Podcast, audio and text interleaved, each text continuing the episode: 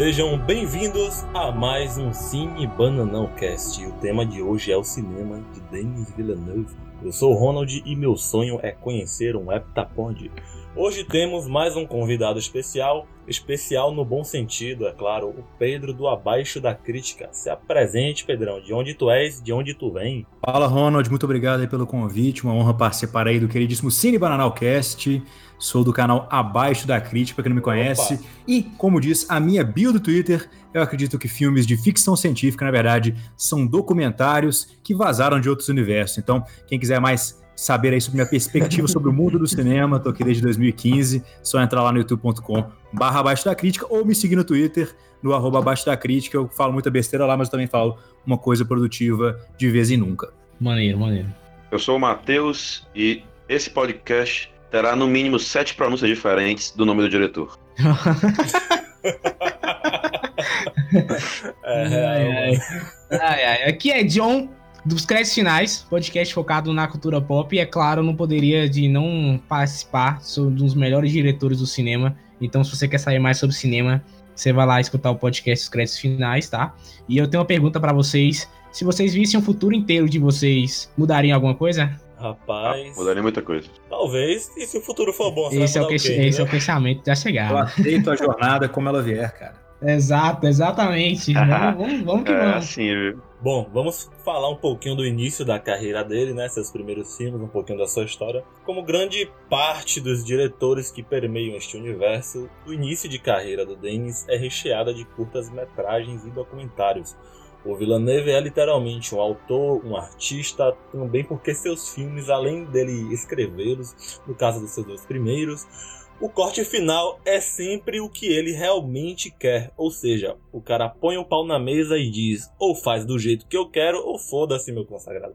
E é assim que tem que ser. Vocês. Vocês enxergam, você tem, vocês aí têm essa visão também do Dennis, que é um cara que faz o que quer no cinema. Você acha que ele é mais um diretor que segue regrinhas aí da produção? Com certeza não é um cara que mexe com fórmulas, não. né?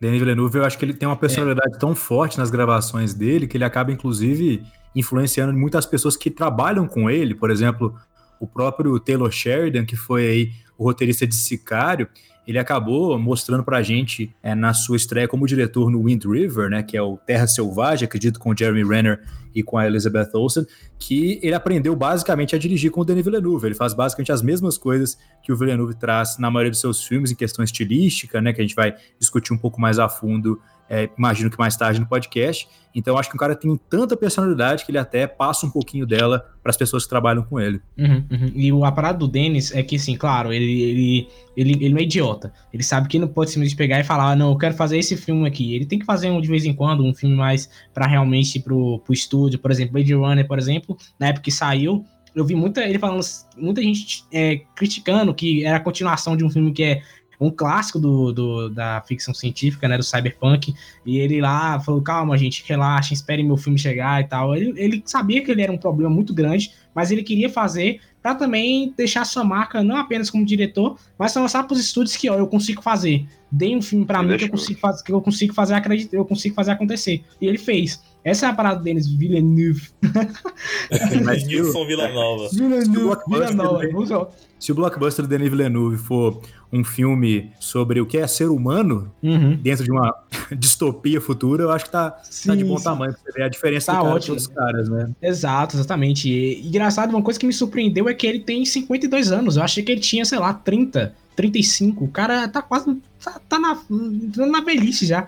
Eu achava que ele era muito mais novo pela direção dele. A direção dele parece uma direção muito mais é, é de, de, diretores que começaram a vir dos anos 80 para cá, sabe?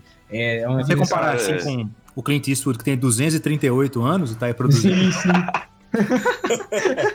e com qualidade. O cliente acha ele com claro, inteiro, né? qualidade. Sim, cara, o, o Dennis, eu, o primeiro filme que eu vi dele foi o Enemy, né? Só que eu fui vendo, né? Aí eu, eu, eu gostei do filme, só que eu não procurei saber nada sobre o filme, literalmente. Aí depois que eu vim ver Sicário, que foi o segundo filme que eu vi do Dennis, Aí eu falei, pô, deixa eu pesquisar aqui sobre esse diretor, porque foi um filme que me chamou um pouquinho mais a atenção, apesar do Enemy ser de cunho mais metafórico. Ah, cara, é muito, aí, é muito cara, metafórico. É muito metafórico. É, aí eu fui perceber que o, que você tava falando, John, que era, que era um cara já bem coroa, já, já tava com uma idade bem legal. E eu acho que essa é a parte legal acho que, de todos, da maioria dos diretores, né? Porque, tipo assim, o, o Villeneuve, ele inicia a sua carreira com curta-metragem. Ele faz como vários diretores, né? E diferente de vários outros diretores, ele tem uma cadência na sua carreira de projetos muito autênticos. Eu acho que esse que é o lance. Uhum. Independente de, é, de, sua idade, que ele começou novo, ele conseguiu trazer para si ele conseguiu trazer para o seu currículo autenticidade. Eu acho que isso que é o legal. É, com certeza. Ele tá um cara mais maduro e tá aí um cara com um currículo muito autêntico. Uhum. Isso que é o foda do Villeneuve. Uhum. Isso é verdade e, mesmo. cara, parece que o Villeneuve, tipo, nessa época do que ele tá fazendo os curtos-metragens, ele tem vários curtos-metragens bons, quem que tá ouvindo aqui, pesquisa no YouTube. Tem o Next Floor, acho que ganhou um prêmio de, de um festival de terror e tal até. Mas teve uma época que ele, foi no começo de carreira dele, ele passou quase 10 anos parado, sem fazer filme, parece. Por causa de falta de oportunidades, entendeu? Então, você vê como a indústria própria é, ela é nociva, entendeu? O cara é um autor é, desse, um, não, não passou... Dá um pitaco em cima desse, desse é, né? pau dele na carreira do Villeneuve, que ele, ele seguiu um caminho razoavelmente parecido com Ridley Scott, né? Ridley Scott também, antes de virar um diretor de cinema, foi diretor de comerciais por muitos anos, assim como Michael Bay. É. Inclusive, Michael Bay tem um, um, um comercial que é, muitíssimo, que é muitíssimo premiado, que é o Gato Milk, mas tudo ai, bem. Ai. Aí o, o Denis Villeneuve tem que se reinventar, também, né? É, ele pra fez um pouquinho de, de, direção de comerciais lá no Canadá e acabaram não sendo muito divulgados ao longo do mundo porque eles são majoritariamente comerciais em francês, então são de veiculação bem nichada mesmo. Eu acho que interessante, eu acho que interessante hoje seria o Denis trabalhar com a produtora A24, que costuma dar muita liberdade, né, para os produtores e diretores e sempre está buscando aí inovação em seus temas, inovação em suas pegadas nos seus filmes. Eu acho que talvez. Mas não sei, acho que já passou da fase, talvez, Ronald, porque a 24. Uma, Ele tá em outra parada, né, cara? Uma produtora legal. Tem, Sim. por exemplo, um, o último filme que eu dei 10 foi da 24, que é o No Coração da Escuridão, que é um título horrível pra First Reform. Mas agora ele tá buscando essas suas produções mais épicas, né? Tem a Iduna, tem a Cleópatra e outras. Duna tá chegando, pô. Cara, vamos, no é. final do podcast a gente comenta sobre Duna, porque é, eu, eu, tenho é, muita coisa. Tem que ter um bloco só sobre Duna. Eu, eu, eu, tenho que falar muito sobre Duna, tem muita coisa pra falar, mas é, sobre o Denis, Denis Villeneuve, é que. O, Denis Villeneuve. Eu vou chamar de Villeneuve. Eu tô, eu tô chamando de Denis, mas Villeneuve. entendeu? Ele fala Denis, mas eu vou chamar de Denis. Denilson Villanova. Denilson Villanova. Denilson Villanova. É... Vamos chamar isso. Cara, é engraçado. E uma coisa que eu acho que eu vejo poucos diretores, e quando eu digo poucos, é poucos mesmo, é como ele consegue ser diferente em cada filme. Se você parar pra observar, é, o Sicário é completamente diferente de Homem Duplicado, que é completamente diferente de A Chegada, que é completamente diferente de Blade Runner, mas todos eles têm a é, marca é, do diretor, e isso é, muito, isso é muito difícil. Eu vejo pouco isso nos diretores, por exemplo, de diretores realmente fodas, tipo, sei lá, o Scorsese, por exemplo. Claro, não tô comparando, entendo o contexto que eu estou querendo dizer aqui. Eu tô mostrando que... muito, John, é inclusive o próprio Ridley Scott e Ridley Scott, com certeza. É engraçado que eu citei essas duas vezes, Ridley Scott e Denis Villeneuve, e eu acho que, inclusive, foram fatores que aproximaram os dois para a criação do Blade Runner 2049, né? Uhum, que o Ridley uhum. Scott uhum. também é um cara que marca forte, já fez filmes como Gladiador, Perdido em Marte, Falcão Negro em Perigo, o próprio Blade Runner, que são todos radicalmente diferentes em temática, mas ainda sim, assim sim. tem uma marca do diretor em Só si. que atualmente, sim, pegando esse gancho do, do John aí, o cara, o Dennis, eu acho que ele já se provou um cara muito versátil, beleza, como vocês estão falando. E esse é um dos meus argumentos para dizer que ele é o melhor diretor da atualidade. Eu falo isso com, com a tranquilidade, cara. Porque se não, você pega. Eu acho, eu acho que eu acho que da atualidade, que eu falo assim, que tá produzindo mais filmes atualmente. Claro que tem, tipo, um Scorsese hoje tá, tá ativo, né? Mas eu tô falando da atualidade mesmo. Atualidade, Porque... no caso, você quer dizer de, gera, de diretores de uma geração é, nova, não geração. Scorsese que tem ah, não 150 é, anos. Nova. É dessa, é, não, mas ele era geração antiga, cara. Beleza, mas o Scorsese, o, o Scorsese é de cento, o Scorsese, dá, por exemplo, tem 150 anos, entendeu? Não, não dá pra comparar. Porque o Denis, ele, assim, ele o explodiu. Isso que nasceu logo antes da Revolução Americana, né? Saindo é, Exato. Tá, tá produz filme até hoje, entendeu? Mas eu falo dessa geração. Me referindo a essa geração, eu acho que o Denis é melhor porque ele vai dar ação ao sci-fi, por exemplo, de uma forma na qual a assinatura dele muda completamente até mesmo nos filmes de mesmo gênero. Ele tem, ele tem Blade Runner 2049 e ele tem Arrival. São dois sci-fi, mas que são de assinaturas diferentes, se você for parar pra analisar. Uhum. Tipo assim, o Scorsese, como você falou, ele tem uma assinatura, um estilo próprio em seus filmes de máfia, o Tarantino em seus filmes na forma como ele adiciona a violência, por exemplo, até enquadramentos parecidos. Mas o que eu pude observar no Denis é uma mudança de personalidade quando se vai fazer um novo filme. Então é, é legal ter essa, ter essa observação. Nem manjada falar isso, mas eu também vejo muito isso, tanto que tem certos filmes que, que às vezes dá pra se confundir que é com a direção do Christopher Nolan também, que é outro diretor que ele também diversifica tem, muito. O Nolan tem essa pegada de explicar sim, tudo. Sim. Tipo, o Zack Snyder tem uma paleta. Você vê a paleta de cores no filme do Zack Snyder, ela sempre puxa ou pro azulado sim, ou por um tema que sempre rebusca ali mais... um, sim, algo depressivo, exato, assim, sim, tá ligado? É, e você fala, essa é a assinatura do Snyder, essa é a assinatura do Nolan. Só que quando você chega no filme do Dennis, eu acho que não tem uma uhum. assinatura uhum. discordar parcialmente. Você parte pra vários filmes e. Fale, pode eu falar. Discordo também. Discordo. Eu vou discordar também, já que todo mundo discordando aqui, vou discordar também. vai, vai lá.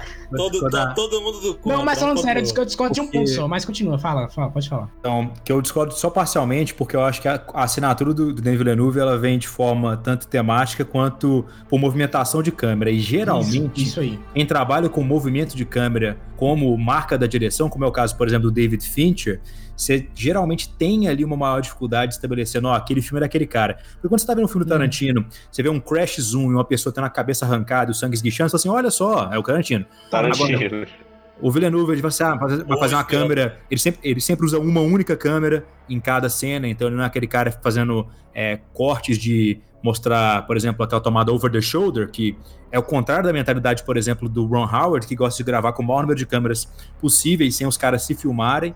E o Denis Villeneuve trata muito com temáticas, né? Então ele faz violência desestilizada, ele sempre trata com, com virada de roteiro, né? Plot twists.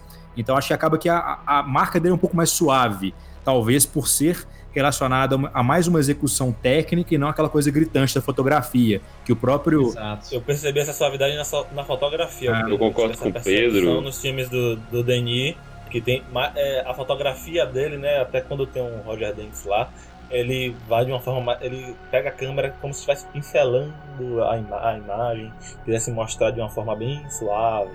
Eu percebi essa parte do Denis nesse caso. Eu, acho, eu concordo com o Pedro que eu acho que a marca do Villeneuve é mais ou menos isso aqui, tipo, eu, sei lá, se você para identificar um filme dele, é, sempre tem muito, tanto os planos abertos é, para você mostrar a paisagem, você Sim. se identificar onde é que você está, na época que você está no caso, sei lá, uma cidade futurista, ou Sim. um, um uhum. canto do Oriente Médio. Entendeu? É, ou então até mesmo, né? Ou então é, até mesmo como é que tá o mundo, que no caso da chegada, Sim, né? Como é que exatamente. tá o mundo após um desastre, um desastre, ele quer, um ele acontecimento. Usa muito panorâmicas para você ver exatamente onde é que você está, para você se identificar naquele canto. E ele usa muito também o plano detalhe. Tem muito plano detalhe, por exemplo, é, a ação está acontecendo no fundo e ele fica com a câmera tipo, um pouco mais longe, entendeu? E. É. Acho que eu vou pra você realmente... que quer dizer, Matheus. A ação, a ação não é focada, entendeu?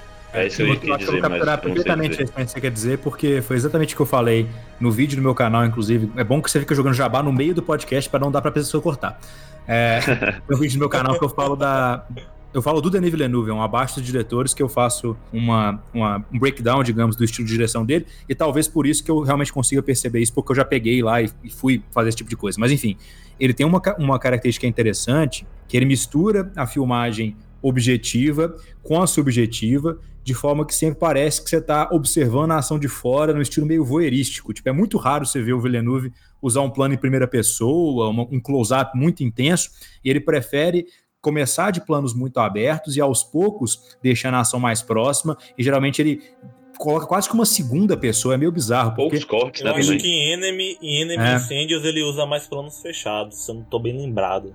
Mas, acho Mas que mesmo no plano fechado dele, é o que o Matheus estava é, comentando, que é mais o plano detalhe. Ele quer te mostrar alguma coisa que o personagem está vendo, sem necessariamente sim, exatamente. Mas, sim, mas observa que também, nesse caso, esses filmes, ele, tá, ele, ele usa isso propositalmente para você meio que sentir o que o personagem também está sentindo, né? Aquela uhum. parada de de você personagem que tá se sentindo sufocado o tempo inteiro, e ele também tá mostrando isso e falar, ó, você, pra você se embarcar junto com a loucura isso, do é personagem. a parte subjetiva, é a parte subjetiva da cinematografia. É, E outra, John, É, isso exato, também exatamente. ajuda a reforçar a própria violência que é posta nos filmes dele, porque praticamente todo filme dele tem violência. Mas essa violência, violência como crua, falou, não é uma violência. é desestilizada, não é ela é nua e crua, né? ela é verdadeira, entendeu? E ela Uhum. tem, é, junto da violência, uma carga dramática compatível, entendeu? Não é violência por violência. Aquela violência está acontecendo por um motivo, por uma guerra ideológica, por, por um conflito de ideias, por, um, por uma emoção mesmo, entendeu? É o Hugh Jackman lá tentando matar o cara, lá ameaçando. É, Esse é Eu, o- eu né, acho que isso faz mais parte do roteiro em as si. facções do incêndios é, metralhando aquele ônibus e tal. Eu acho Não, a própria porque- cena final do. A própria cena final do. Como é que é o nome do filme? Puta merda, cara. O que tem a, o, o Benício Del Toro lá, o. É... Cara, O Sicário. próprio Sicário, a cena final do Sicário, de simplesmente dois personagens no- numa sala, e, e não, tem, não tem cena de, é, cena de ação, né? Não tem violência, épica, mas simplesmente né, a tensão que ele consegue construir te deixa incomodado e você sabe que a qualquer momento um dos dois pode morrer ali e um vai matar o outro, sabe? Isso é uma habilidade incrível que eu acho que poucos diretores conseguem fazer, e ele É um faz realmente suspense nível Fincher, né? Exato, exatamente, exatamente. Tanto que, falando em David Fincher, eu acho que o, o filme que tem o Jackman é o filme. Se você não percebesse, parece um filme do, do, do- David Fincher, sabe? Aquele Parece, filme que é. só faltou a paleta de cores verde Realmente. e aquela Exato. que chega perfeitamente pro momento do personagem. Exatamente, porque é, eu, eu achei assim muito parecido. Tanto que ó, foi o primeiro filme que eu vi dele, foi esse. E eu falei, nossa, cara, que filme Também. legal, David Fincher. Aí eu falei, oxe, não é o David Fincher, tá ligado? Porque, tipo, como assim, não é? E depois eu fui começar a descobrir, aí eu comecei a, pens- a assistir os outros filmes e tal. A chegada não Cara, tinha é muita cara do. Fincher mesmo. A chegada não Muita tinha chegado ainda na época, mas enfim. E, e- Percebi. Isso. e- e quando eu vi, Percebi. cara, eu, eu fiquei realmente impressionado. Ele é, ele é um diretor incrível, assim. Incên- Incêndios, né? Oh, Peraí, incêndios não, pô. Eu tô confundindo aqui. é o prime- Eu queria falar do, do primeiro filme da Polytechnic. dele. Não, não é Polytechnic, não. Pô. O primeiro filme O dele. primeiro foi filme o- dele é 32 de agosto na Terra. Gigantes É. de 98. Acho que é um filme canadense e francês ao mesmo tempo. Pra um, acho que pra um início de carreira é bom. É um filme que eu vi faz, faz tempo, cara. Quando eu tava iniciando a, a filmografia do Denis. E eu lembro que é um filme que é mediano, tanto pra crítica quanto pra. Pro público, vocês vocês viram esse filme recentemente? Eu acho que o o Villeneuve, ele teve um momento na carreira dele que ele estava meio que buscando uma voz autoral. Eu acho que até isso entra um pouquinho naquele é, hiato que a gente tinha citado anteriormente, não lembro ao certo quem foi, se foi o Matheus, se foi o John, que ele ficou é, cerca de, de 10 anos sem quase fazer um filme, aí um longa, que ele foi de 2000 do Maelstrom para depois ir pro Polytechnic em 2009, que eu acho que ele estava procurando ali uma voz de editorial que ele ainda não tinha conseguido. Então, tanto o 32 de agosto na Terra quanto o Maelstrom, eles têm ali uma qualidade bem mais genérica. Não é igual, por exemplo, o, o Christopher Nolan, que já tinha uma voz desde o início lá no, é, no Insônia e depois foi pro Memento, Sim, sim. etc. Ele tá mais uma, numa fase mais próxima do Steven Spielberg, ou então do, do é, Ridley Scott, que começam com filmes que não vão ser o que define a carreira deles, né? O, o Spielberg, especialmente, começou com um filme feito para TV chamado é, Duel, acredito. Acho que é isso, Duel 74. Mas enfim, então o Villeneuve ele teve meio que essa fase de encontrar a sua própria estética, encontrar a sua própria Identidade.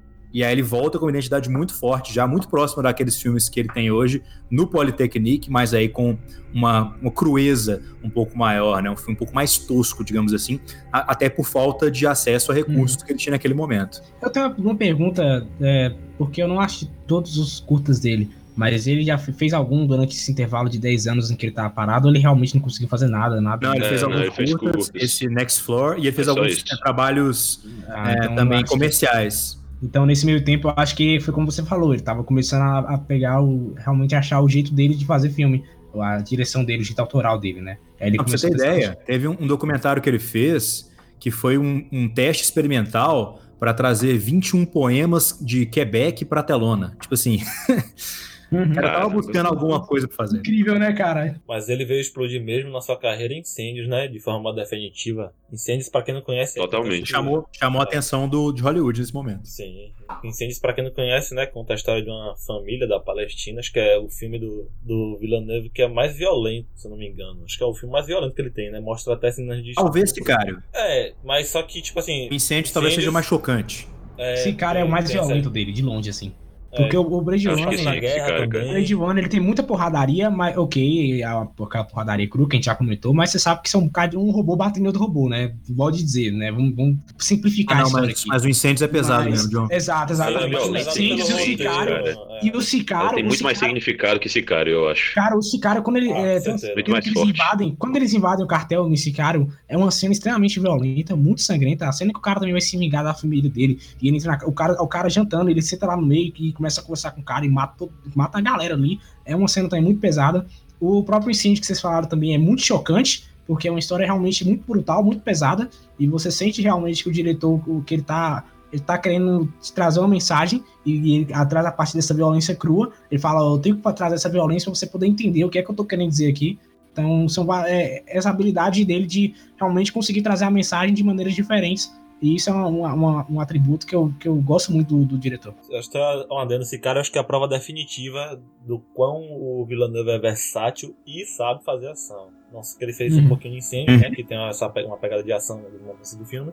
E esse cara, eu acho que é a prova definitiva. Talvez ele tenha esse tipo de, de carreira, né? Ele fez Arrival, depois provou definitivamente botou o pau na mesa de novo com Blade Runner 2049, que ele sabe fazer sci-fi. Então, cara. E vem Duna por aí. Sempre é, ele sempre gosta de. Como é, como é que se dá o nome? É, buscando aprovação novamente, não sei se é. Esqueci a nomenclatura aqui, mas ele sempre mostra que ele é bom naquilo que ele faz, fazendo novamente de uma forma diferente. E ele pega qualquer filme, né? Tanto que é um ele cara pegou, aclamado ele pelo público pela crítica. Putz, o cara, o cara ele tá pegando dois filmes, de uma, dois filmes pesadíssimos de uma vez só, né? Que ele pegou Blade Runner, que é a continuação de um clássico cyberpunk, e agora o cara tá pegando Duna. Então, boa sorte pra ele. Foda. Eu quero realmente que ele Depois consiga. ele quer fazer o Cleópatra, finalmente. Puta merda aí. Lembrando, lembrando que de 2013 a 2016 ele fez filme todos os anos, o que. Não, até 2017. Ele fez filme todos os anos, literalmente. Então, é algo muito extenso para quem sabe como é que funciona Hollywood, né? Porque é um filme geralmente de seis meses a um ano para ser feito, a depender.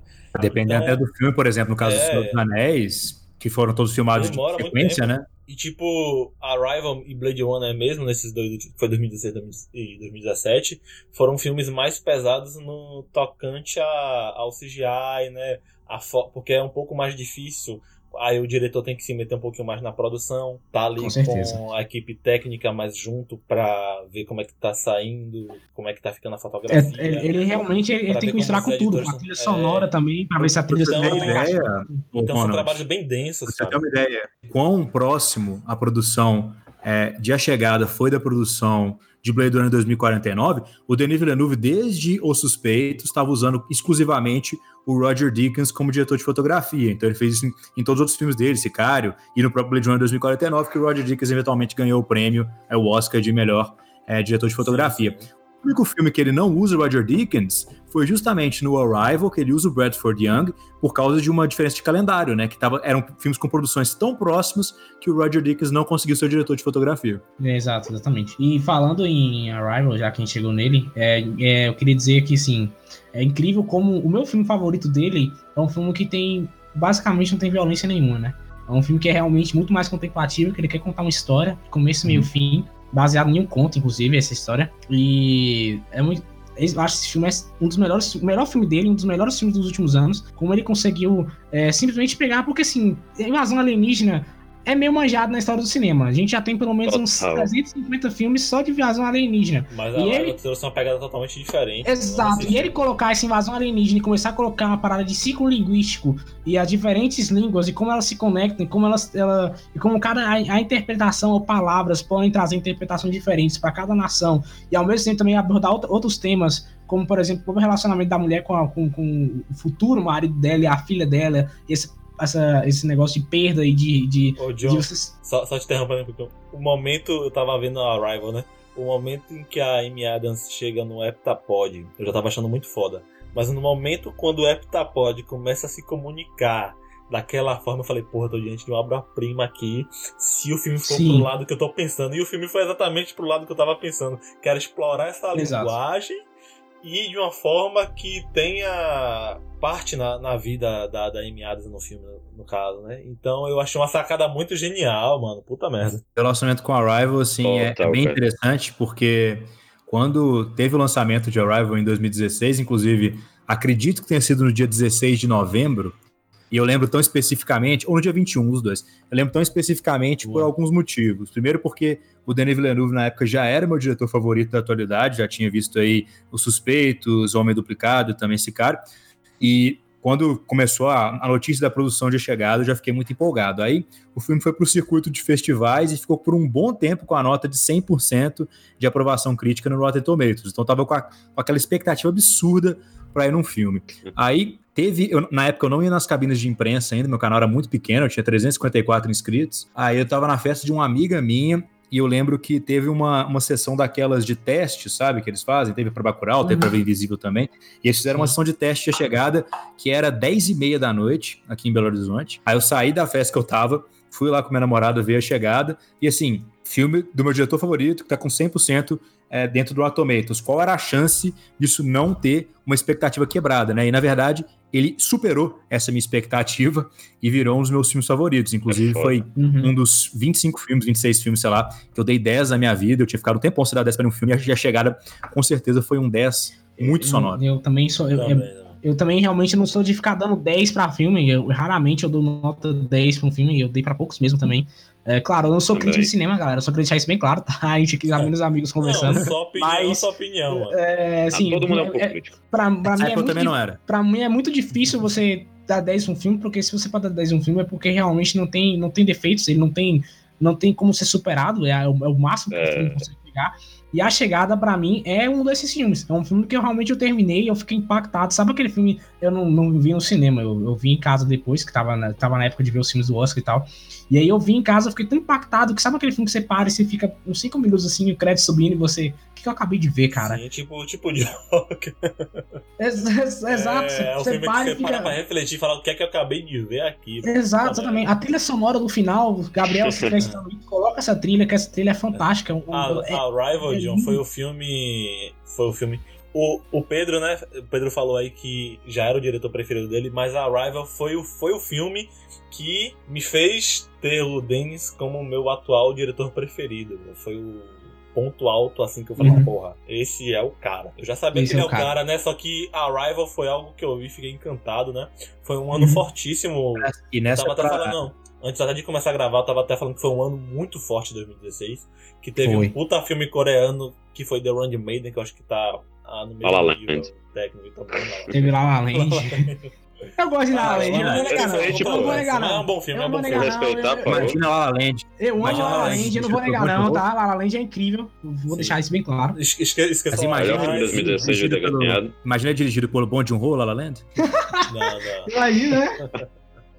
Caramba. E, mano, esse, esse lance da, da nota, eu já dei, tipo, 10 para 118 filmes na minha vida. Só que quando você vai pegar a minha, o meu leque de filmes, eu já, eu já vi mais de 1.100 filmes. Então eu acho que tá numa média aí mais ou menos de que uns, um é, Se eu pegar a minha proporção, então no meu Letterboxd tô, com, tô com 1.380 e. Tamo, tamo cinéfilo. 1350, perdão. Eu tô com 774. É legal, mano, você avaliar. O que? Você tá falando o quê? Alô? Quantos filmes você já viu? Tá no Letterboxd, tô, John? Ah, cara, não dá, não consegui somar, não. não o, meu, o meu são 1.350 filmes vistos, que eu dei 26 notas 10 apenas. Eu não, é porque normalmente eu não sabia que você poderia... Eu, eu acho que você não viu muito eu filme muito clássico, né? Ou talvez você tenha visto clássicos e tenha se frustrado um pouquinho, né, Pedro? Ou é uma visão. Você não, mas já vi bastante assim. coisa. Porque, tipo assim, às vezes você já vai ver um clássico, né? Hoje com a expectativa alta. Pô, não, tanto, tanto, que eu tenho a tatuagem do 12 Homens e uma Sentença, pô. Ah, cara, é um, aí é um filme Melhor nota 10. dos tempos aí? Eu também dei nota 10, no caso. Total, é, cara. Tem como sim, não. Sim, sim, E, mas cara. Acabou sendo muito carinhoso também. Desenvolvi um carinho muito forte pra ele, porque foi o primeiro vídeo do meu canal que realmente fez algum nível de sucesso. Ele foi o vídeo que me fez sair de 350 e poucos inscritos para chegar em mil inscritos. Então tem um, realmente um Irado, lugar né? importante tanto na, na minha vida quanto na vida do canal. Também por isso que eu também tenho a tatuagem de Arrival. E a pessoa que não me conhece agora deve estar tá pensando assim que eu tenho duas mangas tatuadas, quero tatuagem Pô, coloca essa foto no, coloca essa foto em algum local, velho. Coloca no grupo aí, bota no, sei lá, Volta na Pede ilustração. Pede ilustração. Eu vou colocar a tatuagem dele de, de logo, né? Eu pedi pra ele. Boa, boa, coloca a tatuagem. Vou colocar a tatuagem dele. Mas é legal, eu gostei da tatuagem dele, tá muito bem feita. É, é bem feito mesmo. E, e, e, sobre a chegada na época, 2016, é, ele já tava fazendo Diablo de Johnny, né? Como o próprio Pedro falou, tava tudo junto, tava, ele tava as duas produções unidas. E eu tava meio com o pé atrás, porque eu gosto muito de Blade Runner, tanto que a galera dos créditos finais lá fica me zoando toda hora. Que toda hora eu fico falando sobre Blade Runner e, e eles ficam me zoando. E, enfim, é uma piada interna lá do grupo.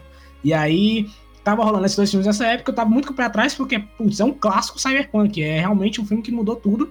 E até hoje é, é influenciado. A própria Akira, uma das maiores obras que eu considero uma das maiores obras já feitas, é, é influenciada pelo Blade Runner. E aí o cara ia fazer a continuação do Blade Runner, cara. E aí eu falei, velho, é um isso é muita merda. É. Exato. E aí, quando eu terminei Total, a chegada, eu olhei. Quando eu terminei a chegada, eu pensei, esse filme vai ser bom, velho. Eu tô, tô, tô leve. Esse filme vai eu ser. Lembro, eu lembro em 2016, né, no nosso, no nosso grupo, que a galera tava debatendo bastante sobre o Villeneuve e tava falando. E tava, tava uma opinião muito divergente, muito controversa sobre ele. Porque, tipo assim, mano, é realmente um trabalho muito foda você acabar de sair de um filme mega trabalhoso que foi Arrival e partir para um mais triplamente trabalhoso ainda. Exato. Não, não só na parte técnica, como também no roteiro, como também com os atores, né? Apesar de os excelentes atores, tem que ficar do jeito que você quer, porque uhum. é isso que um bom diretor faz, né? Tem que mostrar a visão dele de uma forma mais 100%. E você vê a genialidade do Denis aí. É aí que você fala que esse cara é foda, ele sabe trabalhar, ele sabe é, formular as coisas. Não, não, não é só um bom diretor, né? O cara, para fazer isso, ele tem que ter uma puta visão de produtor. É, é bom lembrar. Então, Sim. é aí que você vê, e eu fiquei tranquilo. Enquanto tava tendo é, opiniões diversas sobre como poderia ser Blade Runner 2049, eu tava tranquilo porque eu falei, porra, tá na mão de um cara foda, eu confio nele. E Sim. é assim que eu gosto de pensar. Eu não gosto, eu não gosto de subestimar ninguém, não, cara. O pessoal do, do, de Hollywood tá concordando com você, Ronald, porque ele em Duna, além de roteirista e além de diretor, ele também vai ser o produtor do filme. É, e essa pica aí, amigo, vamos vomitar o aspira aqui, essa pica aí é gigante, viu? Ele, não, ele Duna, Duna acho que ele não vai ser roteirista, não, pô. Duna, essa aí, é.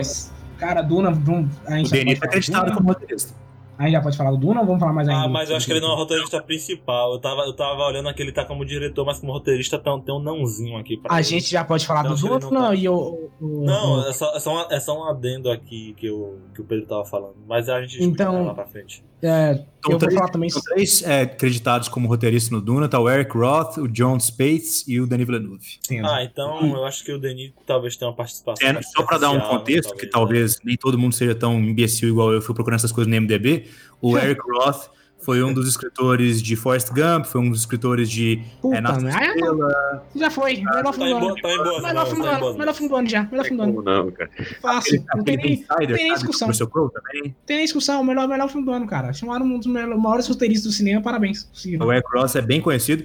Agora, o John Space eu já não boto tanta fé assim, porque ele é mais conhecido pelo aquele Passageiros, lembra do, da Jennifer Lawrence? Do... Puta eu que nem Mano, eu tô pra assistir esse filme até hoje, mano. Volta atrás, John. Não... Esse, filme, esse filme é uma merda, Ronald. Mas ele também foi o roteirista de Doutor Estranho, John Space. Não, cara, piorou, cara. É outro filme ruim também. Puta merda. Marvel. Não, brincadeira, Doutor Estranho é legalzinho, vai. Calma mas, aí, acho que é, mas eu acho que o Denis ele vai equilibrar essa parada. Vai ser um filme. Não, vai ser um filme Até porque, como eu disse, ele também vai ser o produtor, ele também vai ser o diretor. Deixa, deixa eu fazer uma pergunta aqui pra vocês. É, eu quero a resposta de cada um. Se o, Den, se o Denis fosse fazer um filme de herói, qual herói ele teria que trabalhar? Questão. Moonlight. Doutor Estranho. Moonlight é o, é o, é o Batman Moonlight, da Cavaleiro da Lua. É o Cavaleiro é o, da Lua. Ah, é o Batman, é o da, Batman Marvel. da Marvel que... Exato. Não, que muda o meu voto. Tem 40 cara, personalidades diferentes e cada um discutindo, discutindo entre ele mesmo. É um dos melhores personagens. a cara do Villeneuve. Fala que isso não é a cara do Villeneuve. É a cara, é a cara dele, é a cara dele. Um e filme... Aquele, um filme do Demolidor, estilo suspeitos, com ele tentando resolver algum crime. Pô, eu, eu, eu é legal também, mas, extrema. mas eu, eu gosto muito da crua. série Demolidor. Eu acho que os caras que pegaram a série mandaram muito bem, então por enquanto ele tem que pegar outros, outros, outros personagens que merecem também a mesma, o mesmo nível de qualidade que Demolidor teve. Então só consigo pensar realmente, como o Pedro falou, Cavaleiro da Lua e Questão, porque o Questão também é um personagem meio alterado, meio, meio zoado assim, tem a parada de espionagem que seria legal também de fazer, é um filme... Pode Talvez falar. o... como é que chama? O Sentry, eu esqueci o nome dele em português, da Marvel. Hum. É aquele que tem. Que é tem o, acho que é Sentinela, de... talvez, que é o Robert Reynolds. É, sim, sim. É, tem o poder de mil sol explodindo, é esse? É, ao mesmo tempo, o super-herói e o super-vilão? Eu acho que é. é acho que é... Não, o, o, o Sentinela, o que é o que o Pedro tá falando. O, Sentinela, o Sentinela é um herói da Marvel, tá? Ele é o Superman da Marvel, tanto que ele tem um S gigante de Sentinela. E ele é o que tem o um poder de isso, sol explodindo. E ele, e ele também tem dupla personalidade. Ele, tem um, ele é o vilão isso, dele isso. mesmo. É uma parada muito, muito complexa, assim. E, e aí ele tem um grande. O vilão dele, vilão dele é tão poderoso quanto ele, é ele mesmo. E aí ele fica discutindo, disputando para ver quem realmente quem é que domina o corpo dele. É uma parada muito, muito, muito complexa, assim, que eu acho que Exato. é a parada do Villeneuve mesmo. Vocês falaram sobre a, a, confiança do, do roteiro aí pro, pro filme do Duna, né? Eu acho que o, o, Duna ele vai ser produzido por qual produtor? Vai ser pela Warner? Vai ser pela. Warner. Ser pela Warner mesmo? Provavelmente é da Warner. Ele só trabalha com a Warner. É tanto que a, o... a Warner eu gosto de tomar um pouquinho de cuidado, apesar de que sei que o Denis gosta de pôr o pau na mesa, né? Mas. Cara.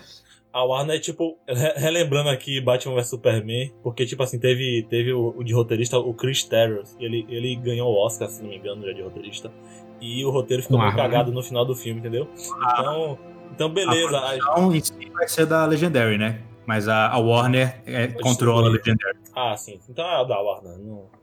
é que nem disse Vertigo. Mais ou Mas... menos, porque igual que você tem a, a, Fox Searchlight, que é uma parte da Fox que só faz filme de Oscar, tem a, a Legendary, que também tem uma, é uma subsidiária, mas ela tem filmes, tipo, muito incríveis, como é o caso de do Cavaleiro das Trevas, do Nolan, do Batman Begins, do Nolan, Sim. mas ela também tem, tipo, Sucker Punch do Zack Snyder, então... Que é uma merda, hein? Boa, boa, boa Pedro, isso aí, isso é uma merda. Mas voltando aqui...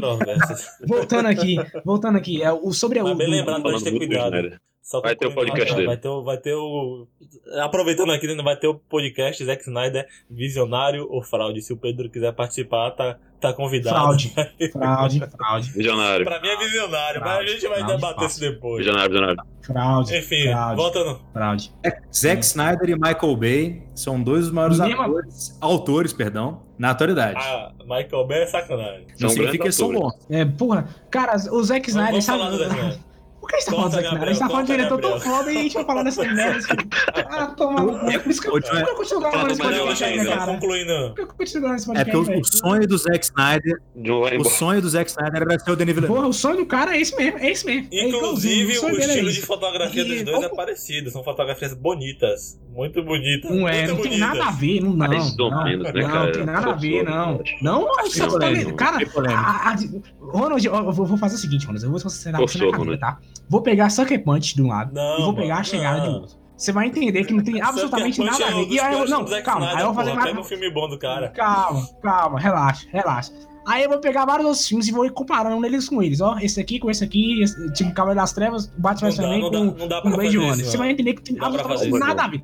Nada, são dois diretos. A fotografia não tem absolutamente nada a ver, cara. Nada, nada a ver. Falando em Blade Runner 2049, né? Já voltei aqui pra realmente falar de falar desse cara é também um dos filmes incríveis também do cara. É como é, é, é como eu falei, já repeti isso no podcast várias vezes. Gabriel, inclusive, corte isso. É a continuação do, do, do Blade Runner original. Então, o cara conseguir trabalhar com esses mesmos personagens e eles conseguirem aplicar novos conceitos de realmente existência, o que é existência, e começar a aplicar Expandir outros... o universo. Exato, e expandir o universo, aplicar outros conceitos que você começa a se questionar cada vez mais. Para mim, é uma vitória do, do, do diretor, e principalmente ele conseguir fazer um filme de duas horas e meia, que basicamente quase não tem ação nenhuma, e ainda assim ser um filmaço e ganhar Oscar e tudo mais. Para mim é outra vitória do, do Denis, do Denis, Denis, Denis Villeneuve. Né? Mas o Blade Runner tem, um, tem uma cena de início que já te prende, mano. Eu acho que isso é que aconteceu até na série do The Boys, que é algo que te prende aquela cena inicial, né? É uma, uma esperteza do roteiro do diretor, isso aí. Cara, acho que é uma coisa interessante a gente conversar, tipo, é, por exemplo, é, é, o, de, o Denis Villeneuve, ele tem feito grandes produções, tipo A Chegada, né? E o próprio Blade Runner 2049 vai fazer Duna, vai fazer esse tal da Cleópatra, né? E são produções que não têm tanto retorno financeiro, entendeu? Então vocês acham que eles vão continuar é, tendo esse apoio incondicional dos estúdios? Porque Blade Runner, pronta, teoricamente, né? em questão de retorno financeiro, não teve retorno financeiro. A chegada eu não sei realmente, mas ele tá fracassando em questão de bilheteria, né? E o estúdio quer dinheiro, né? O lucro, a defesa pronta, o lucro de Blade Runner 2049 foi baixíssimo, porque a gente vê o orçamento... É um fiasco, né? Não teve lucro, eles perderam quase 60 milhões de dólares. Ah, porque, tipo assim, ah, então... Não é brincadeira. Porque, tipo assim, eu, eu falo na, na relação orçamento-receita. O que acontece? Via de regra, você pega, você pega a, a verba de produção de Blade Runner 2049 foi por volta de 250 milhões de dólares, o que é um quarto de bilhão de dólares, é realmente muita coisa. Hoje, com a cotação do jeito que tá, dá mais de um bilhão de reais. Ele faturou. Pedro, o orçamento é... não foi em torno de 150 a 185 milhões de dólares? O lucro, a receita que foi 159 não, milhões. Vou, vou explicar, meu, vou explicar ah, meu ponto todo. Geralmente você tem uma, uma de 30%, 30 a 40% da verba de produção é aplicada em um filme para verba de marketing. Então, contando a verba total, você pode emendar que o Blade Runner ficou na casa de 225 a 250 sim, milhões de dólares.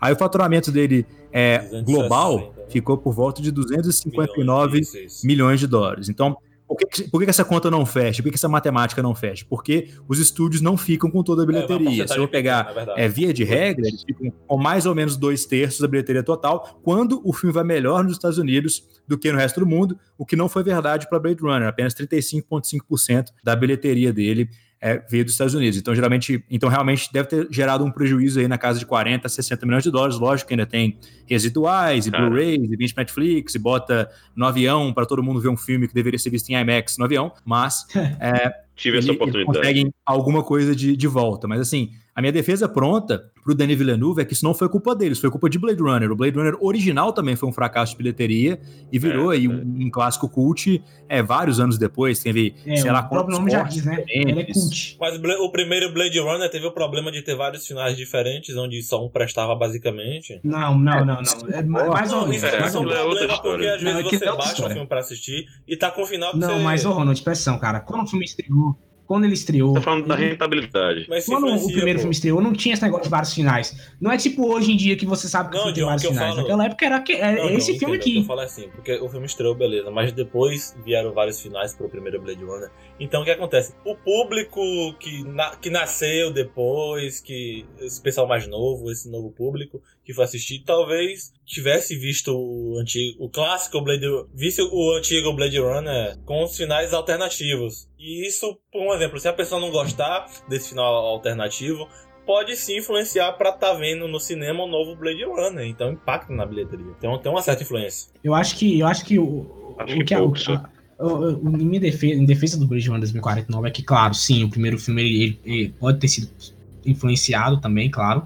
Como o próprio Pedro falou, é um clássico cult. Cult não é, não é simplesmente porque ele é da.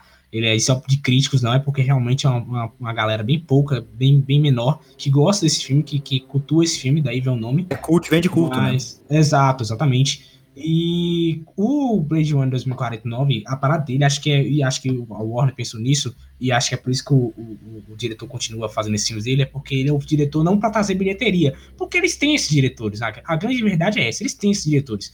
O que eles querem, é, nesse caso do diretor do, do, do é, é, é premiação. Eles querem Oscar. Premiação, eles sabiam que, que o, o Blade One ia trazer Oscar, porque a fotografia era magnífica, tanto que eles não indicaram à toa. Eles sabiam que eles, eles tinham chance de ganhar. É, o contraponto foi esse para você tá dando mais uma carta pro, pro Denis. Exato. É tanto que, olha só. Eu acho que não é nem só isso. Não é à toa os caras botaram o Hans Zimmer pra fazer a trilha sonora. Quem conhece o Hans Zimmer sabe que o cara é, é uma lenda, o cara destrói na trilha sonora.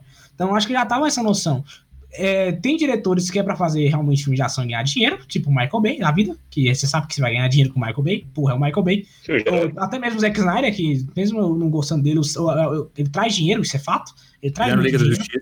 Sim, tirando Liga da Justiça, mas aí é outros problemas. Esse filme não é dele. Exato. mas, no geral, cara. É, Exato, exato. E, Snyder Cut. No, no, geral. Release the Snyder Cut. Você sabe que no fim o Dennis é um diretor muito mais que vai trazer mais prêmios. É igual o Woody, o Woody Allen. O Woody Allen, pô, pergunta pro estúdio se conseguir ganhar pelo menos. É, conseguir o, filme do Woody Allen se pagar. Não se paga, mas ele traz premiação. Woody Allen que tá processando a Amazon por quebra de contrato, por causa daquelas denúncias lá, eles romperam o contrato de cinco filmes que ele tinha com a Amazon, tá, vai ganhar 60 bilhões da Amazon é, na loteria. Se fuderam aí, à toa. Ah, o que ele nunca faria com os filmes dele em bilheteria.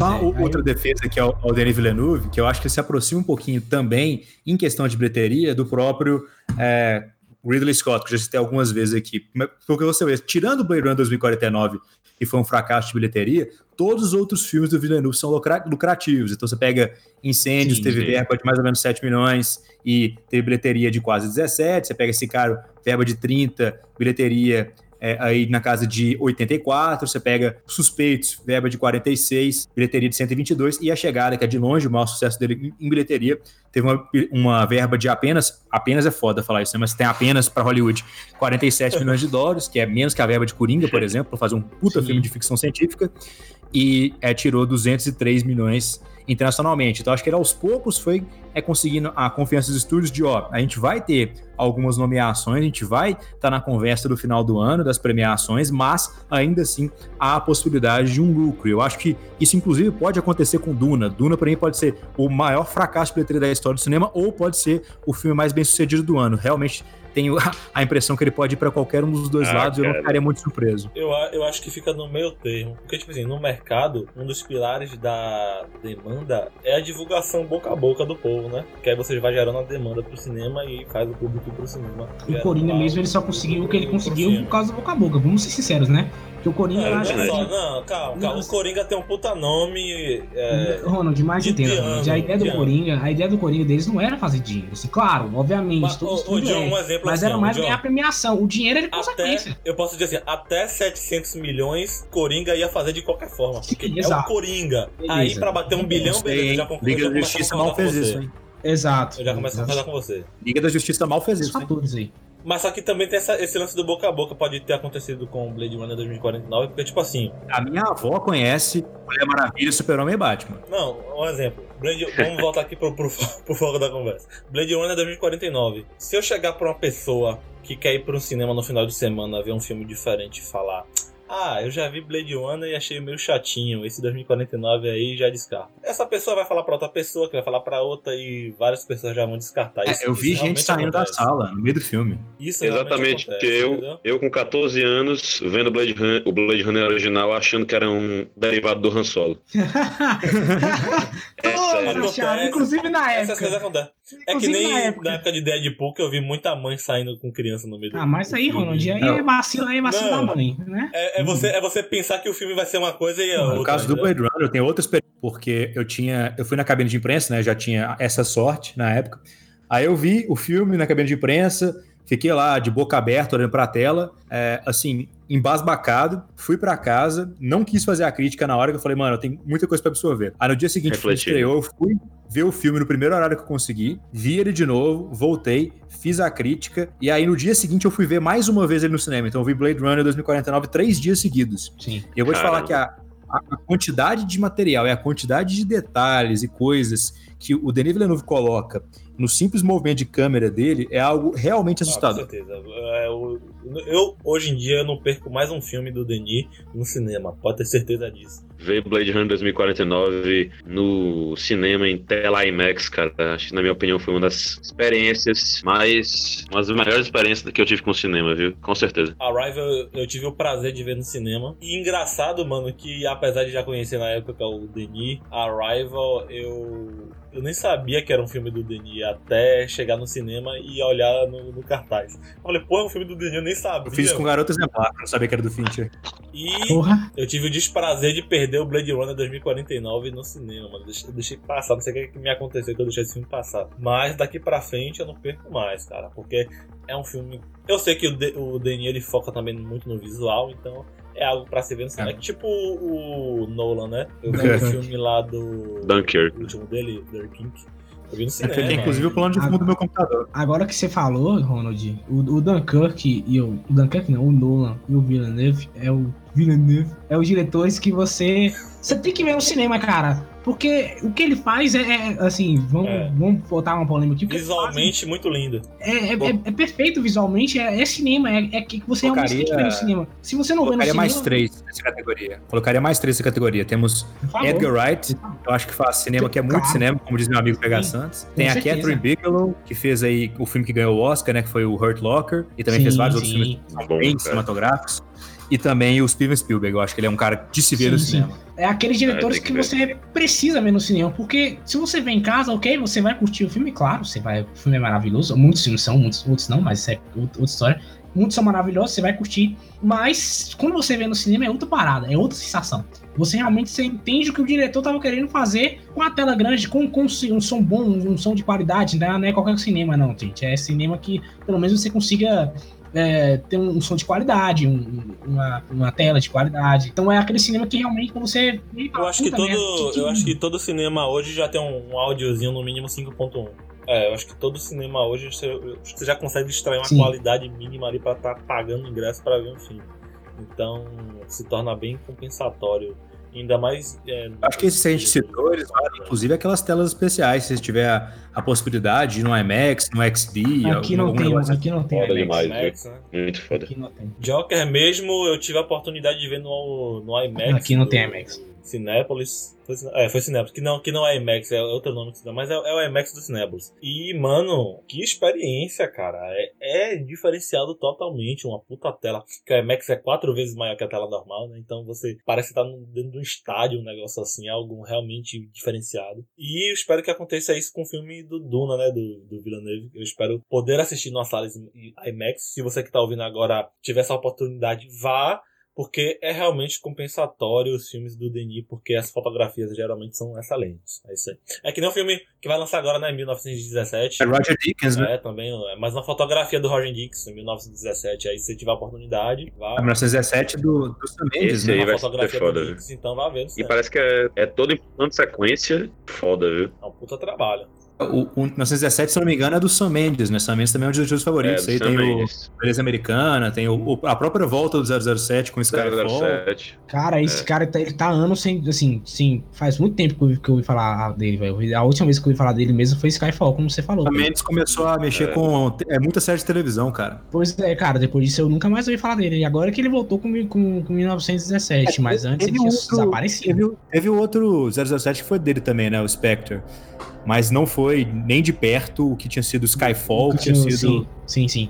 E, e agora, falando, falando sobre Duna, é, ele, como eu disse antes, ele realmente ele pegou um, um, problemão e eu espero que ele consiga realmente fazer um filmaço, porque Duna, para quem não sabe, Duna é baseado em uma trilogia de livros a trilogia de livros ela já é famosa, ela já é conhecida, inclusive já tá botando o carrinho da Amazon aqui, já vou comprar, né? Porque tem, tem que ter. Ah, então, Black Friday. Estou, enquanto, enquanto eu estou conversando com vocês, já estou colocando aqui no carrinho da Black, da, da, da Black Friday aqui. Mas é, a parada do Duna é que nos anos 70, anos 80, eles já, eles já, já iam fazer um filme, né? Que é o Duna do, do, do Jodorowsky. Né? Não, o Duna do Jodorowsky. Esse Duna ele foi um filme ah, que ele realmente não, não deu certo. Só que um a parada mítico, né, filme, que não saiu. Esse, exato, esse filme ele, ele tinha que ele não podia sair, ele não devia sair, porque o fato dele não sair gerou milhares de outros filmes que hoje são cultura pop, que hoje são é, marcas do cinema também. O próprio Alien, se você observar o design das casas que ele faz, que ele faria em Duna, a cabeça da casa assim é a cabeça do Alien. É uma parada muito, muito visionária. E eu botar Led Zeppelin na trilha sonora seria uma parada assim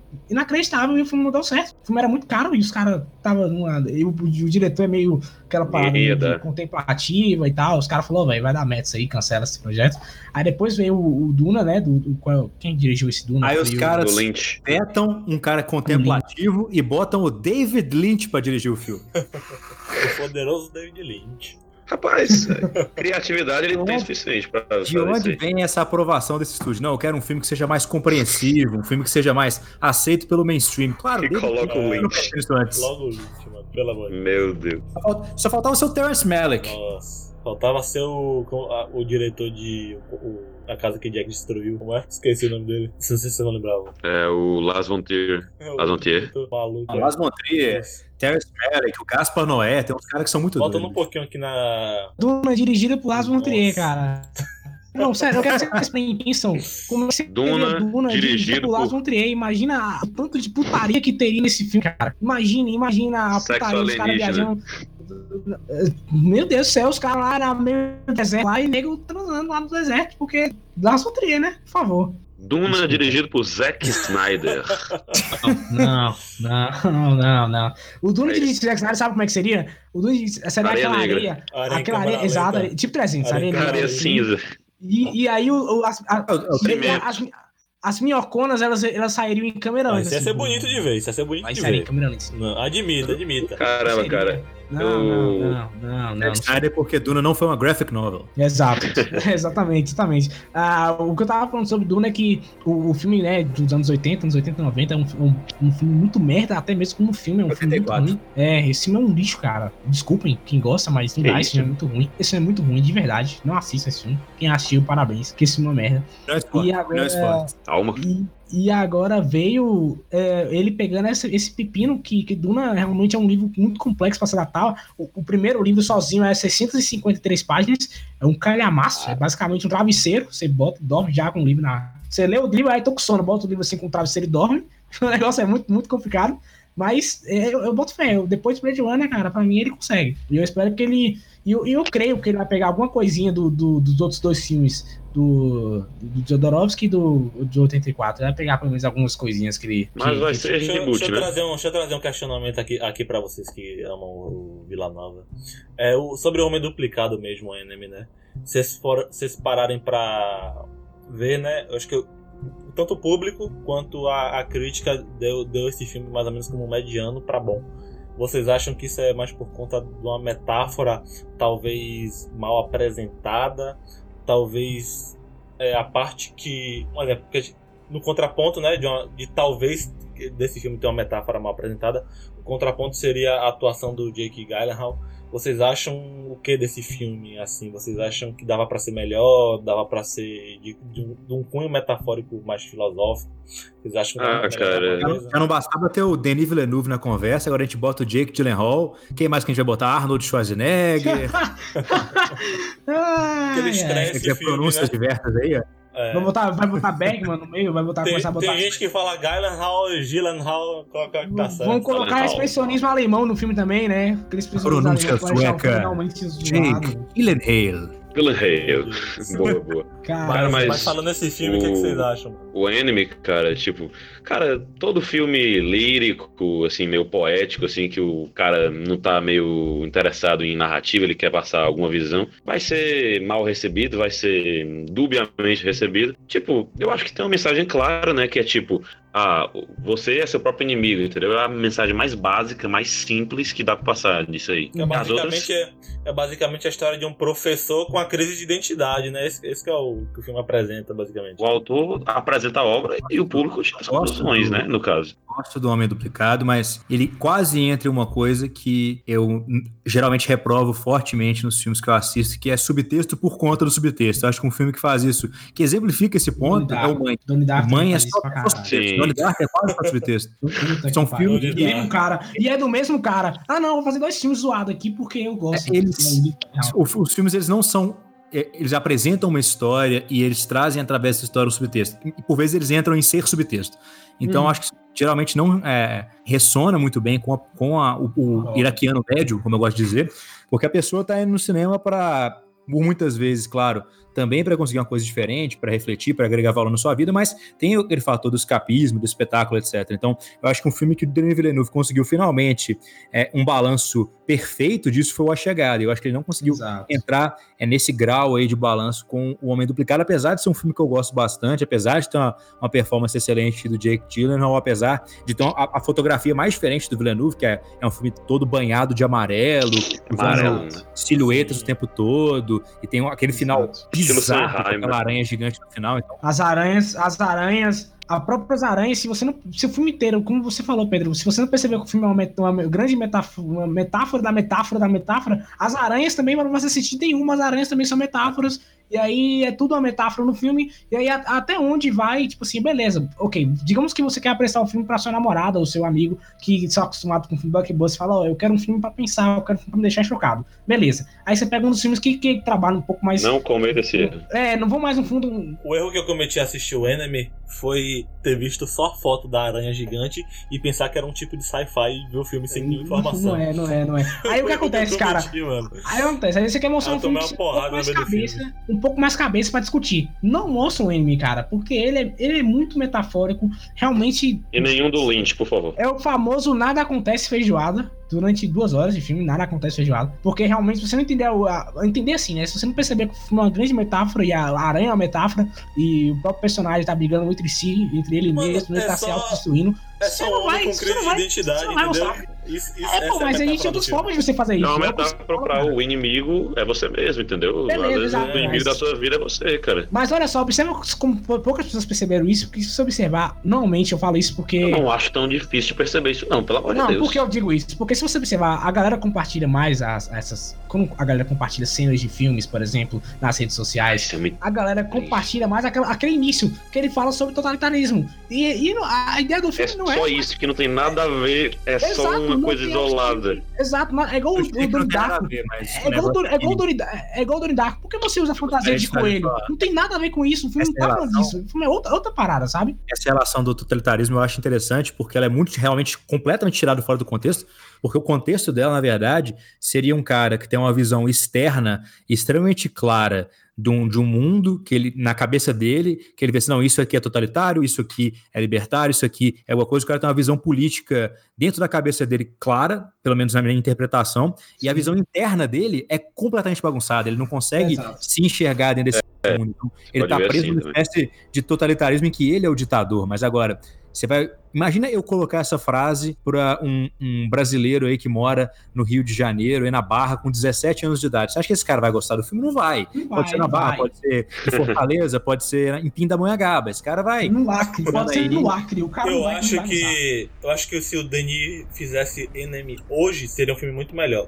Acho que o problema principal desse filme é talvez ele ter feito o filme é, ali num, num meio que início de carreira, entre aspas, né? Que foi. Que Enemy, basicamente. É, ele fez ele já tinha feito alguns filmes, só que eu acho que ele poderia ter esperado um pouquinho mais para fazer. É, é, o único filme do, do Denis Villeneuve que entra como. que termina com um ponto de virada, nenhum outro faz isso, ele tem um final abrusco, ele só corta pro preto. É um filme muito mais meditativo, então realmente é um filme difícil. Se eu fosse recomendar as pessoas para filmes mais cabeça, talvez eu começaria ali numa chegada, depois talvez passaria por um Animais Noturnos, sim, ou um, um sim, a Ghost Story, algum negócio assim, pra daqui a. Mais metafórico também, se for para Porque olha só, olha só, digamos que você queira. Você Não, queira uma escadinha aí. O acho que recomendo ficar no final desses todos se um cara chega para você e fala assim, eu, eu, eu, quero ver, tá chegando Duna, eu quero saber desse diretor, eu quero um filme sobre ele. Você não vai recomendar ele de maneira nenhuma. Mas o que você vai recomendar é O Sicário, porque também é um filme muito, muito, muito, é, mesmo sendo muito brutal, a pessoa consegue dar a mensagem. O Blade Runner também. O, então a Chegada também. Exato. Eu acho que os dois filmes de entrada do Villeneuve, vai conhecer o Villeneuve. Os dois filmes, é, Os Suspeitos e Sicário, eu acho que são os dois filmes de e entrada. Sicário, exato, exato. É. Você nunca vai recomendar anime, cara, porque você sabe que o cara vai ver o filme falar, puta, Duna vai ser uma merda. Eu acho que o Sicário é até o filme mais mainstream dele, cara. Sei, ah, eu acho, né? É. Eu acho que é o primeiro que eu mandaria alguém assistir. Cartão eu acho que é porque, acho que é porque o tema é muito mainstream. Eu acho que não é porque o é, filme é mainstream. Não tem muita cena de ação no filme. Assim. O filme não é lotado de cena de ação, não é tiroteio o tempo todo. O filme tem, tem duas ou três cenas de tem, é muito boa. Quando tem, Exato. é aquela coisa de você, porra, te prende legal e você vê que é muito bem feito. Exato. Exatamente. Mas, então é o filme. que gosta do Fincher vai gostar do suspeito, por exemplo. Ah, sem dúvidas. Como o John falou inicialmente aí. Não, não, qual que é o seu filme favorito? É o cara solta um clube da luta, o cara solta rede social. Exato. Aí você fala, pô, vê o suspeito. Mas, por exemplo, se o cara. É, não, por exemplo, né? Eu não recomendaria, por exemplo, incêndio. Sei lá, cara o começo do Incêndios é muito arrastado. E, tipo, se você não se prender na premissa, cara, não vai até o final do filme. É, e, por exemplo, logo no começo né? você já tem a reviravolta, entendeu? E o andar da, do filme, né? Incêndios eu acho que é no, no, na mesma vibe, por exemplo, quando você vai pegar um filme secundário, pra você entender realmente qual é o estilo e a mensagem do diretor, aí você vai pro Incêndios, igual você tem no, no próprio caso é, do Fincher, que a gente já citou algumas vezes, você tem alguns filmes que fazem esse papel mais comercial e você tem alguns filmes que fazem esse papel é mais autoral, né? Você nunca vai indicar o curioso caso de Benjamin Button, tá ligado? Pra entrar um no filme ah, não curto, mas... um filme seminal. Sim, sim, sim. Você poderia até indicar porque é um filme interessante, né? Dá, dá pra entender perfeitamente, né? Não Cara, de complexo é o Fincher, acho que não. Não. David Fincher, ah, pra você... Entendi, David Finch é pé na porta, tapa na cara. É, é Clube da Luta mesmo. Não tem outro filme, cara, David Finch. É Clube da Luta. é isso mesmo. É, cara, eu quero ver que David Finch, que filme assiste Clube da Luta? Toma, é de cara, assim. Pá. Porque realmente é o filme mais. É, o que a explode a cabeça da galera. É, Come, é. Começa com Seven, começa com Seven. Não, Aí vai Clube da dar Luta, eu, eu curioso Não, não, Benjamin. Seven. Vou dar uma opinião, Não, acho que Seven não. opinião Não, polêmica. Seven eu não. acho que o Clube da Luta é o quinto melhor filme do David Fincher, eu acho. Meu Deus, é o melhor. Pra mim é o melhor. Pra mim é o melhor. Mas a, a, Aqui, ó, na frente dele, fora de ordem particular, na frente dele, pra mim, tem Garota Exemplar, é, The Girl with the Dragon Tattoo, Rede Social e também Seven. Eu acho que os quatro estão na frente dele. Mas o Finch é o clube da, o clube da luta, tanto quanto o Garoto Exemplar, acho que são os mais autorais do, do Fincher, mano. Não sei se é um, um prato de entrada. Pro Villeneuve, beleza, Sicário, mas. Porque já, é já tem- é o tema mainstream, com certeza. Mas pro, pra época também, né? Que são contra Eu ainda acho suspeitos que acertam um público maior do que esse cara, talvez. também, Suspeitos também é uma boa indicação também. A Suspeitos é de. Suspeitos foi bem maior do que esse cara. A bilheteria de Suspeitos deu 60 milhões a mais que esse cara. Então, Foi a segunda maior do Villeneuve, somente atrás da chegada. É bizarro a chegada ser a maior bilheteria dele. então né? vamos fazer. Realmente. Vamos, vamos, bolar. Vamos bolar aqui o restaurante, o, o cardápio do, do Denis Villeneuve. Qual é o prato de entrada? Entrada, acho que Prisoners. Suspeitos. Os suspeitos, e Suspeitos. esse cara. O prato, o prato principal do Denis Villeneuve. Acho que o prato principal vai ser o a chegada. É, é isso meso, é isso mesmo. Exatamente. Você começa com mostrando o Sicário e os suspeitos, depois você passa pra incêndios. E é tipo assim, o, a parada do, do anime ele deveria ser tipo. É, é a, a- a sobremesa, Sobremesa. né? É, você terminou acho que a aqui. sobremesa tá mais Eu deixaria a Rival de sobremesa. Ou então Blade Runner 2049. Ou, não, ou então, ou então eu digo melhor, eu digo melhor, o Blade Runner será a sobremesa. Eu acho que o. Mas já tem o- duas horas e meia, sobremesa pode ser É, desse mano, tamanho, não. tem que ser, eu acho que o Blade Runner tem que ser o prato principal dele. Por quê? Eu quero sobremesa de 5 horas, cara. Ah, mas Ai, aí o- ai. o Blade Runner ele vai ser um evento separado, tá ligado? Quando você tem o, o restaurante Week, que o restaurante tem uma, um cardápio próprio, aí esse cardápio vai ser só Blade Runner, entendeu?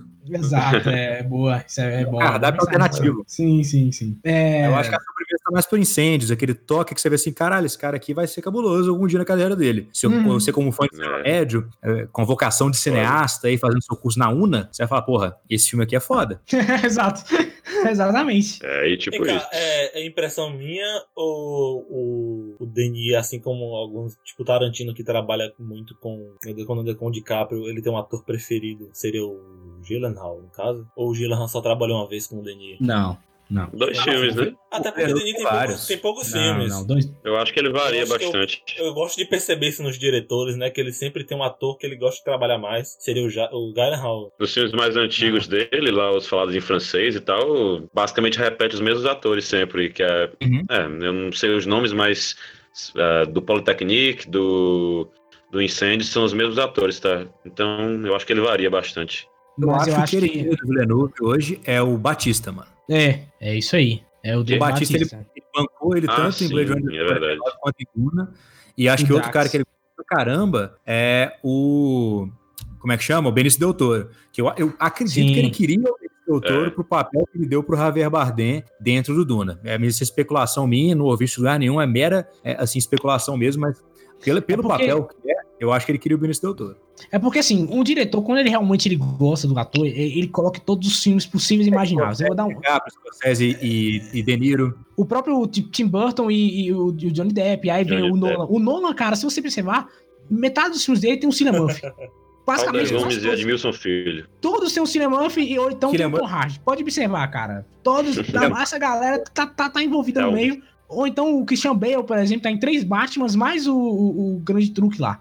Então, assim, é- é- quando ele quer trabalhar com o cara, ele trabalha. Ele faz pelo menos uns 4, 6, 7, 8 filmes com o cara. O Villeneuve, no máximo que ele trabalhou com o Jake Gyllenhaal foi dois filmes. Ah, o Tarantino, acho que tem o Samuel Pois é. Jackson. É, tem, exato. O, o Tarantino é de um nível que o Samuel Jackson, mesmo não tá no filme, ele tá narrando o filme. Então é uma parada muito aleatória. Russell também, né? Sempre tá nos filmes do Tarantino. Exato, exatamente. O, o- o- ele não, o Dennis ele é, mais, ele é mais diversificado, mas o que Pedro falou, eu acho que eu concordo. Acho que ele achou o ator legal dele, que é o, que é o, o Dave Bautista. Acho que ele vai botar esse cara em todos os filmes a partir de agora também. Vai ser o mascote dele, tenho certeza. É, vai ser uma. É, exato. Então acho que vai ser esse cara aí. Porque eu acho que. Eu acho que. Ele repetiu mais do que um ator, é o diretor de fotografia, né? Ele trabalhou com Roger Dickens quatro vezes. Isso, isso aí. É tipo Nola com o Hans Zimmer, né? Trabalha com o cara todo tempo. O tempo todo lá colado com o cara. E aí, ele, no caso do, do Denis, é o próprio diretor de fotografia dele.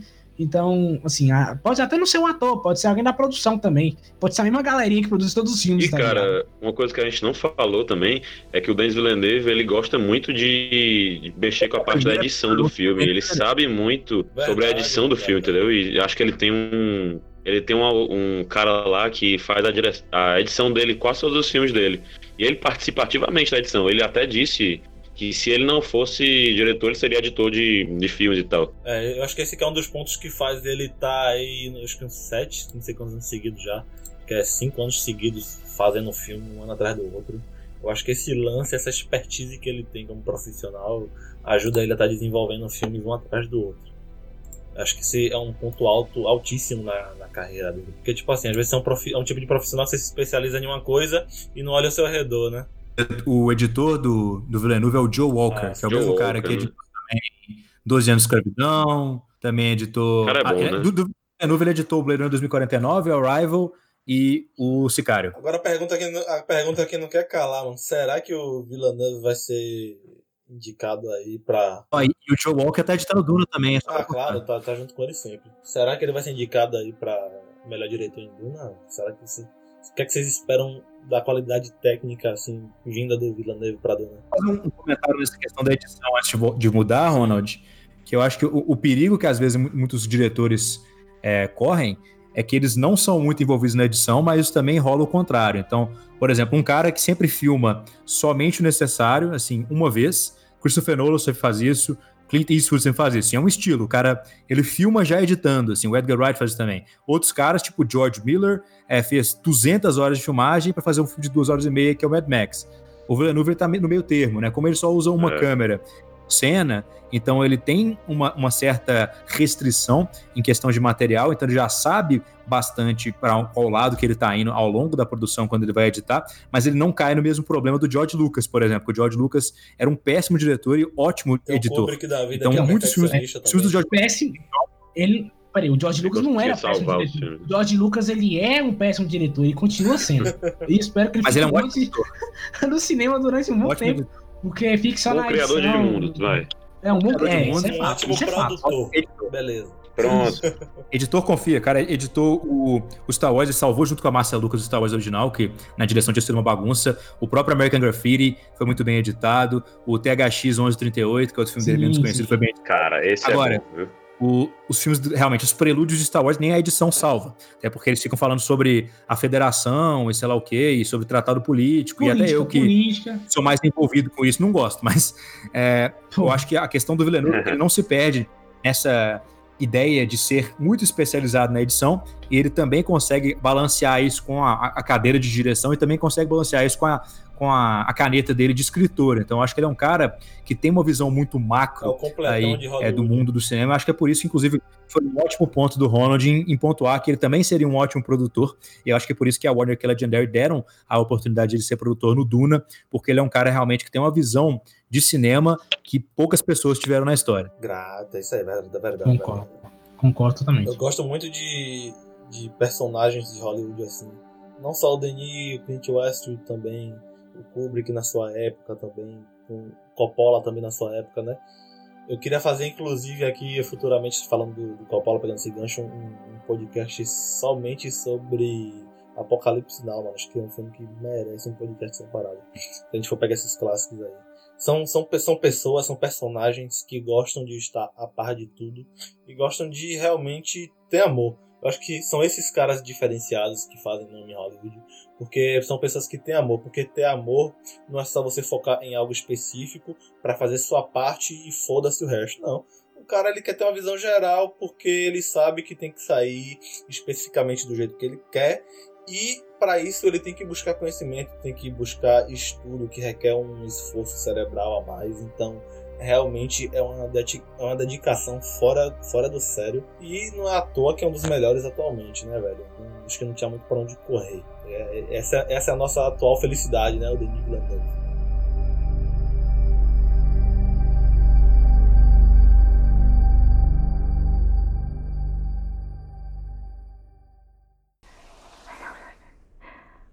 I don't understand. What is your purpose here?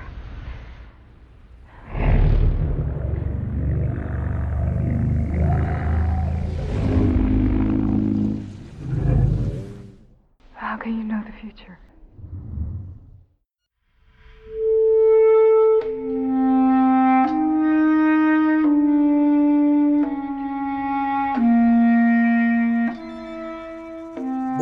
Vamos agora pro, pro top 3 de vocês, né? Mas antes do top, top 3 do Villeneuve, eu queria saber dos filmes que mais. Quer dizer, que menos agradaram a vocês do, do Denis. Quais são? Aí depois a gente parte pro top 3. Olha, eu acho que a gente já bateu o suficiente ao meio duplicado, tá bom? Não, então... mas ainda assim, ainda, ainda assim, eu não, eu não vou negar. Não. Aqui, do, dos eu não vou negar, não, cara. O duplicado. pior é o homem duplicado. Concorda? Ele tem seus efeitos. Pô, eu gosto do homem duplicado. O homem duplicado tem seus efeitos, mas é um filme. Eu ainda acho. Tirando aqueles antigões, por exemplo, o Maelstrom e o 32 de agosto, que são filmes bem diferentes, do Polytechnique pra cima, eu acho que é meio que uma unanimidade como é duplicado, é o filme mais fraco dele. Apesar de que. A galera não gosta do... muito do Polytechnique, né? Eu não sei porquê, eu gosto do filme, achei legal. A galera não gosta muito. O Homem Duplicado seria o destaque, né? Do Villeneuve ele é o claro destaque negativo, mas e não é por isso que ele deixa de ser um bom filme, na minha opinião. O Polytechnique eu acho que ele é um filme mais difícil. Não sei nem se ele é, ele é melhor ou pior, porque. Se trata ele... sobre o massacre, então acho que o público acaba tendo uma recepção um pouco diferenciada. É, ele é um filme também, muito, né? complicado, muito polêmico, assim, você pensa. Imagina o seguinte, imagina que a gente fizesse um filme retratando aí realengo, igual foi aqui no Brasil. É, foi um massacre desse tipo. Então, tem, tem, tem, que ter muito tato, tem que ter muito um approach muito legal, que eu acho que o Villeneuve muito cuidado. tem. Mas mesmo assim, cuidado a maneira como é que ele retrata o filme, com uma certa documentariedade, então câmera na mão, muita é, visão em primeira pessoa, coisa nesse sentido, te deixa muito incomodado, e isso pode ser uma sensação muito ruim para várias pessoas. Né? A gente citou Mãe como sendo um filme como só subtexto, mas ele também é extremamente eficiente de deixar incomodado, claustrofóbico. Eu acho que o Polytechnique bebe da mesma água, então acaba sendo é. um filme dele que é mais complicado, mas eu acho que com certeza eu traria, na minha opinião, o é, Enemy, o Homem Duplicado, baseado aí na, hora, na obra do José Saramago, como sendo o, o mais Porra, fraco. Caralho, tudo faz sentido agora. Tudo faz sentido. É o Saramago, cara. Ah, agora faz sentido. Ah, parabéns, Denis. Você conseguiu novamente, cara. Porque Saramago é um. É, boa, quem lê o Saramago, véio, sabe que, que o cara é complexo pra caramba. Sabe? Então ele conseguiu. Assim, claro, como ah, a gente é falou, o complicado ele tem seus problemas, óbvio. Mas eu acho que, comparado à, à filmografia dele, assim, comparando a filmografia inteira dele, é um filme mais fraco, com certeza. Mas ainda assim é um bom filme. Eu acho um excelente filme. Sabe? Ele tem seus defeitos, claro que ele tem. Mas é um, é um filme que, que ele, tem, ele aborda pontos muito interessantes. E ele tem cenas também muito interessantes. As aranhas lá, claro, é uma merda, não sei pra que aquilo ali, tudo. Obviamente, aquilo é só uma, a grande metáfora que quis fazer, a gente já entendeu a grande aranha no final e tal. Mas ainda assim é, é um bom filme, eu acho um bom filme dele, sabe? Tem muitos filmes, tem filmes que tentam ser metafóricos de maneira igual e é, é uma merda, sabe? Incrível, assim. E ele consegue, ele conseguiu. O cara conseguiu adaptar Saramago, velho. Então, porra, Pois é, o cara realmente tem o talento da adaptação. Acho que diferente de Mother, por exemplo, Mother, você pega que é um filme é, totalmente complexo, né? Tem esse cunho aí metafórico, mas só que foi feito por um diretor que já tinha experiência, que é o Aaron Fosk, né? Não sei se estou falando o nome dele certo também, mas o nome que entra pra ali já é Aronofsky. Aronofsky. Aronofsky. Então era um, é um cara que já tinha uma certa experiência para trabalhar com filmes um pouco mais complexos. E o Denis não, acho que o Enemy foi o primeiro filme de cunho totalmente metafórico dele, então talvez ele tenha se embolado um pouquinho ali no subtexto para tentar passar o, é, esse lance do homem com a crise de identidade. Então, realmente, dos. Tem uma coisa que eu acho que as pessoas demoram a, a, a perceber quando elas estão fazendo filmes. Claro que eu tô trazendo de uma perspectiva externa, mas como crítico eu tenho algum input dentro disso. Eu acho que tem diretores que, que não se contentam, reestruturando a frase, tem diretores que não percebem que eles podem ser profundos sem ser metafóricos em excesso. Ah, eu acho que o exemplo perfeito disso é a Catherine Bigelow, é, tem que ganhou dois Oscars, né, evidentemente, a, talvez a maior diretora do mundo, da história, contando aí junto com Barbara Streisand, mas a gente tá em, em outros tipos de filme. Eu acho que a Catherine Bigelow, ela faz filmes que são extremamente contidos em metáfora e subtexto, e ainda assim são muito impactantes. Você tem, por exemplo, uhum. o Zero Dark Thirty, né, que é, eu esqueci agora o nome em português também, que é da, é, da, da, busca aí pela Al-Qaeda, pelo Bin Laden. Sim, Você tem é ali o Hurt Locker, né, que é o, o, filme que ganhou o Oscar em cima do Avatar, que é o, tem o Jeremy Renner, etc e tal. E, e junto com esse filme você tem o, o, Point Break, né, que é o filme que deu aí o começo da carreira de ação pro Keanu Reeves junto com o Patrick Swayze e tal. Então você não precisa ter uhum. um filme que é extremamente metafórico para ele ser impactante, para ele ser resonante. Eu acho que o Denis Villeneuve aprendeu essa lição, fazendo Homem Duplicado. E depois ele conseguiu trazer isso de forma muito mais impactante, por exemplo, em A Chegada. É, é válido dizer que ele se saiu bem em Enemy, né? Não sei se é consenso aqui, mas eu gosto do filme, só que eu sei que é o filme mais deficiente dele. 7.4 pro filme. É o, é o filme mais deficiente dele. Eu dei um 8 pra esse filme. É um filme mais deficiente pela conta dele não conseguir expressar totalmente, talvez, aquilo que o roteiro quisesse expressar, entendeu? Então tem esse lancezinho aí dessa limitação, apesar de ser, assim, entre aspas, eu falo início de carreira porque foi basicamente aí dos, dos principais filmes, né? Foi o terceiro filme que ele fez, então, depois da explosão dele de fama, no caso. Então eu acho que se ele fizesse esse filme hoje, muito provavelmente seria muito melhor. É, o Enemy foi depois dos Suspeitos e foi depois foi. do, do Ansandi, né? Então ele fez um filme, filme mais pessoal em que ele. fama mesmo foi, foi o Incêndios, né? É, o Suspeitos foi o que deixou ele assim. O Ansandi levou ele para Hollywood e o, Não, o Suspeitos deu ele uma carta para fazer o próximo filme que ele quisesse. Mas só que, mas só que o Incêndios, eu, eu falo né, o Incêndios porque foi o filme que levou ele pro Oscar, pô, de melhor filme estrangeiro. Isso levou ele pra Hollywood. É, então acho que. Levou ele pra Hollywood. que deu a fama inicial. E aí depois o Prisioneiro deixou ele ter uma opção de fazer o que ele quisesse com o próximo filme. E aí o próximo filme dele foi O Homem Duplicado, que provavelmente é. já tinha tomado uns 23 nãos de 14 estúdios diferentes. Então, só pra deixar claro. Aí finalmente deixaram ele produzir só algo. Pra deixar claro, claro. eu sei que Enemy não é de início de carreira, eu falo de início de carreira quando se refere a incêndios, no caso, né?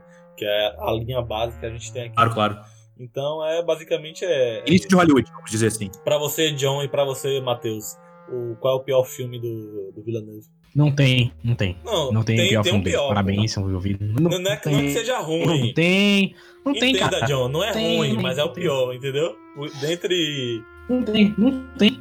Cara, ah, cara. É... o, máximo, o máximo mesmo aí que a gente pode concordar que é o piorzinho é realmente um duplicado. Beleza. É, é, é com certeza o, o, o de é, todos é o mais fraco. Tem assim, muitos né? problemas, né? Vamos ser sinceros, não, né? O filme é bem eu confesso que quando eu achei pela primeira vez, eu fiquei meio boiando, assim, tipo, o que, que você tava querendo me dizer aqui? Depois que eu pesquisei, que, e aí a galera falou sobre quais são a, as aranhas do filme, aí eu falei, ah, agora eu entendi qual é do filme e tal. Aí eu fiquei mais de boa.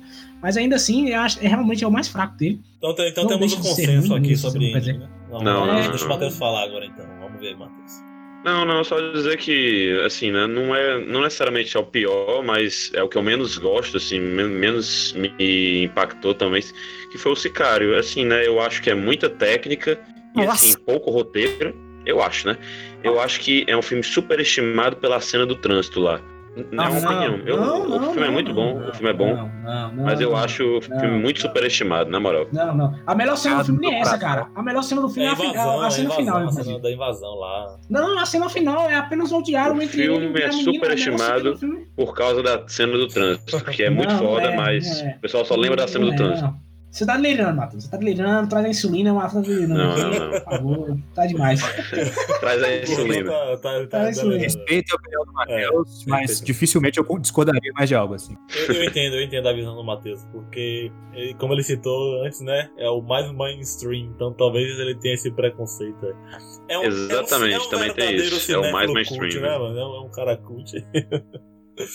Bom, sa saindo. Eu estou nesse momento de monóculo e boi, né? Ah, aqui. tênis verde, tênis verde, tênis verde. Com Esse cara do Coringa. Cachecol. Pô, vou fazer uma breve defesa desse cara aqui, que eu me senti no papel necessário de fazer essa breve defesa desse cara. A gente falou tantos outros filmes do Denis Villeneuve, mas a única coisa que a gente falou desse cara foi que ele era o mais comercial. Então, esse cara, pra mim, por que, que ele funciona tão bem? Primeiro, porque ele é um dos primeiros filmes do Denis Villeneuve a tratar com vários núcleos diferentes. Então você tem mais de um protagonista ao mesmo tempo. Você tem lá a personagem da Emily Blunt, você tem o personagem do Benicio Del Toro, que até certo ponto você nem sabe que é protagonista do filme. Você tem também o personagem do Josh Brolin, além de, de vários atores muito legais como coadjuvantes, como é o caso do John Burtall, todo mundo conhece hoje como Justiceiro. Sim. E se eu não me engano, é o Daniel Kaluuya, né? Que é o outro ator lá, que é o, o colega da. Caralho, ele tá nesse filme, nem lembrava. Mas é verdade mesmo. Pior que o, então, pior que o Punisher é ele era desconhecido na época, né? Eu gosto particularmente do, do Sicário, que ele é um filme basicamente com estrutura de quatro atos. Então, você tem um primeiro ato que introduz todos os personagens, você tem um segundo ato que mostra um conflito, o terceiro ato que é a conclusão desse conflito, que aí tem aquela cena da invasão do túnel e tal, e um quarto ato separado, que é quando a gente descobre que, na verdade, toda a história era uma base somente é, para o Benício Del Toro chegar num objetivo específico que ele tinha. Então, eu acho que esse roteiro é muito inteligente na medida que ele consegue Isso. balancear vários grupos e vários personagens. Então, ele dá um final para Emily Blunt antes de dar o final do é filme. E eu acho que, em geral, ele tem um roteiro muito forte e eu acho que a execução da violência dele desestilizada traz um impacto que é realmente visceral. Então, Sicário é para mim é um dos melhores filmes do Denis Villeneuve, mas eu, eu entendo a opinião do, do colega Matheus, assim, realmente o cinema é subjetivo e verdadeiramente é o filme dele é, que é, é, mais comercial e também é um filme dele talvez que tenha mais ou menos show off, né, que ele dá uma mostrada, olha o que eu sei fazer com a câmera e tal, então isso às vezes pode atrapalhar no, na dinâmica de um filme, então o Matheus citou aí a, a cena da, do, do, trânsito, né, da invasão do México, nem invasão do México, né, da entrada no México.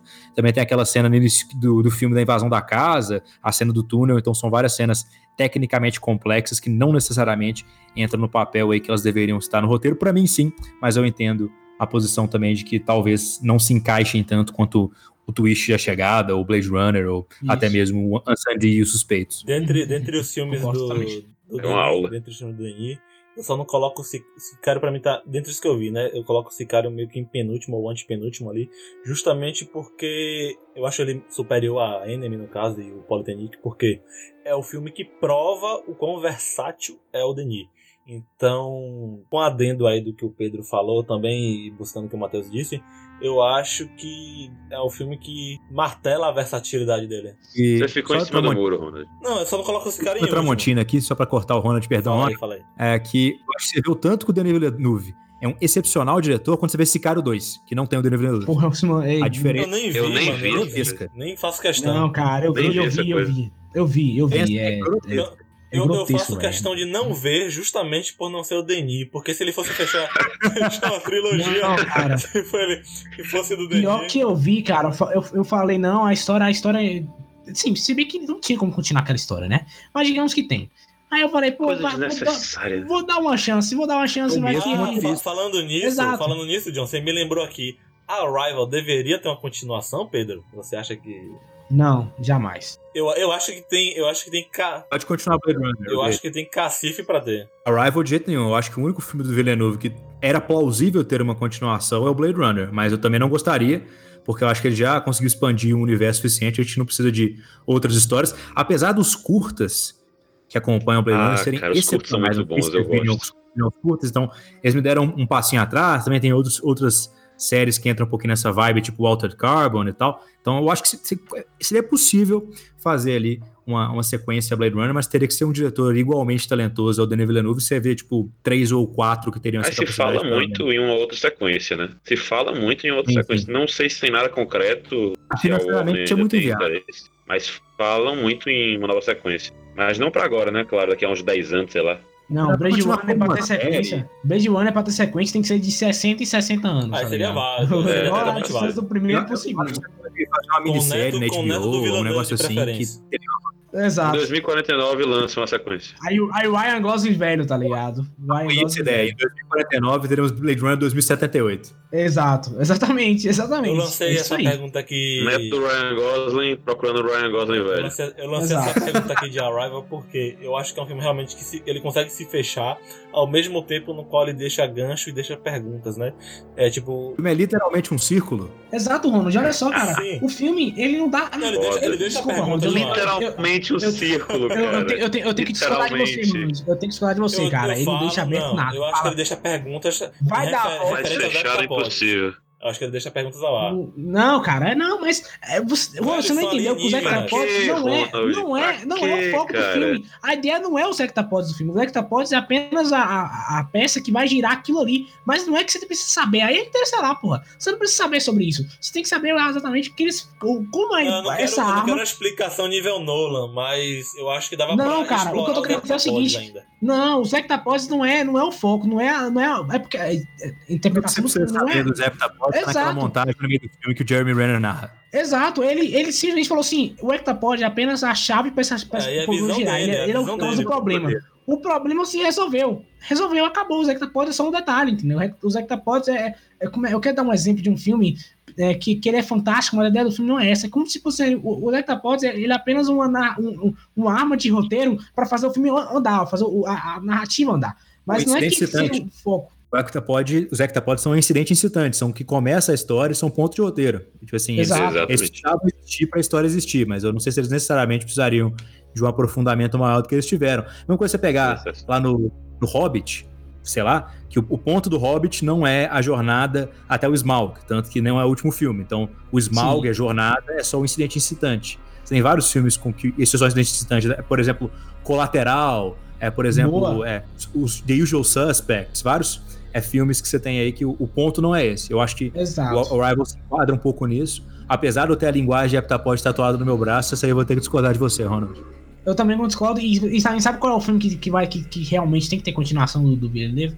É o Duna. Tá aí, o, é. o Duna, calma, é o Duna que vai ter continuação. Ainda, porque é três livros. Mas o Donald são três livros. Cada livro é 600 e tantas páginas. O cara não vai pegar até em duas horas. Não, não, é um filme que com certeza vai ter continuação. Se fazer bem, claro, se tiver uma bilheteria boa e tal. De todos os filmes que ele tá fazendo agora, o que eu mais vejo pra ter uma continuação é o Duna. Não tem outro filme dele que eu É porque assim, mano, o entenda, próprio... quando você pega um personagem que você põe como a essência dele, essa parte de analisar o futuro e trazer para você, eu acho que você acaba abrindo um leque de espaço de exploração. É, é essa visão que eu tive dos Heptapods, entendeu? Por isso que eu, eu. Eu sei que Arrival é um filme que deve ser único, tão quão o Joker, por exemplo.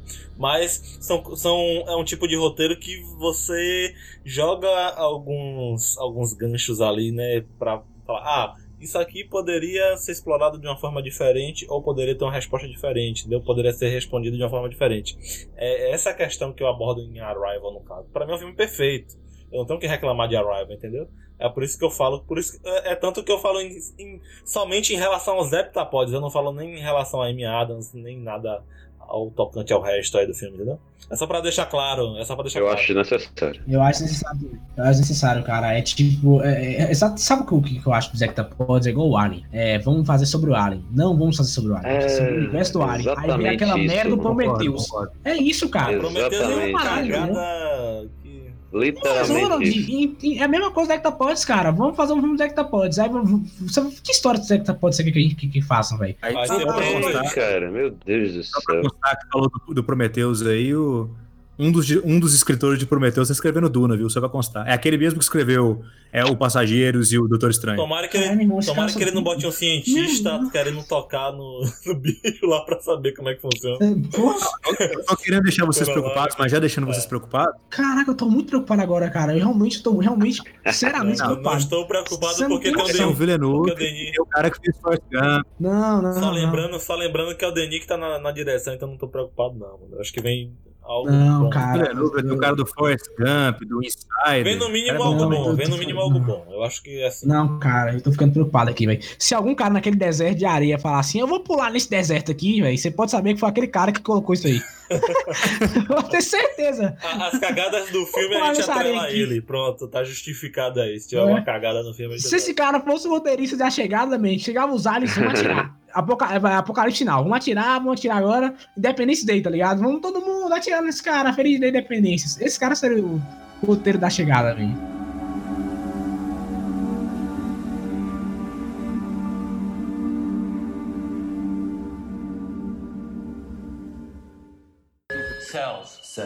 Have you ever been in an institution? Cells. Cells. Do they keep you in a cell? Cells. Cells. When you're not performing your duties, do they keep you in a little box? Cells. Cells. Interlinked. Interlinked. What's it like to hold the hand of someone you love? Interlinked. Interlinked. Do they teach you how to feel finger to finger? Interlinked. Interlinked. Do you long for having your heart interlinked? Interlinked. Interlinked. Do you dream about being interlinked? Interlinked. What's it like to hold your child in your arms? Interlinked. Interlinked. Do you feel that there's a part of you that's missing? Interlinked. Interlinked. Within cells interlinked. Within cells interlinked. Why don't you say that three times? Within cells interlinked. Within cells interlinked. Within cells interlinked. Within cells interlinked. We're done.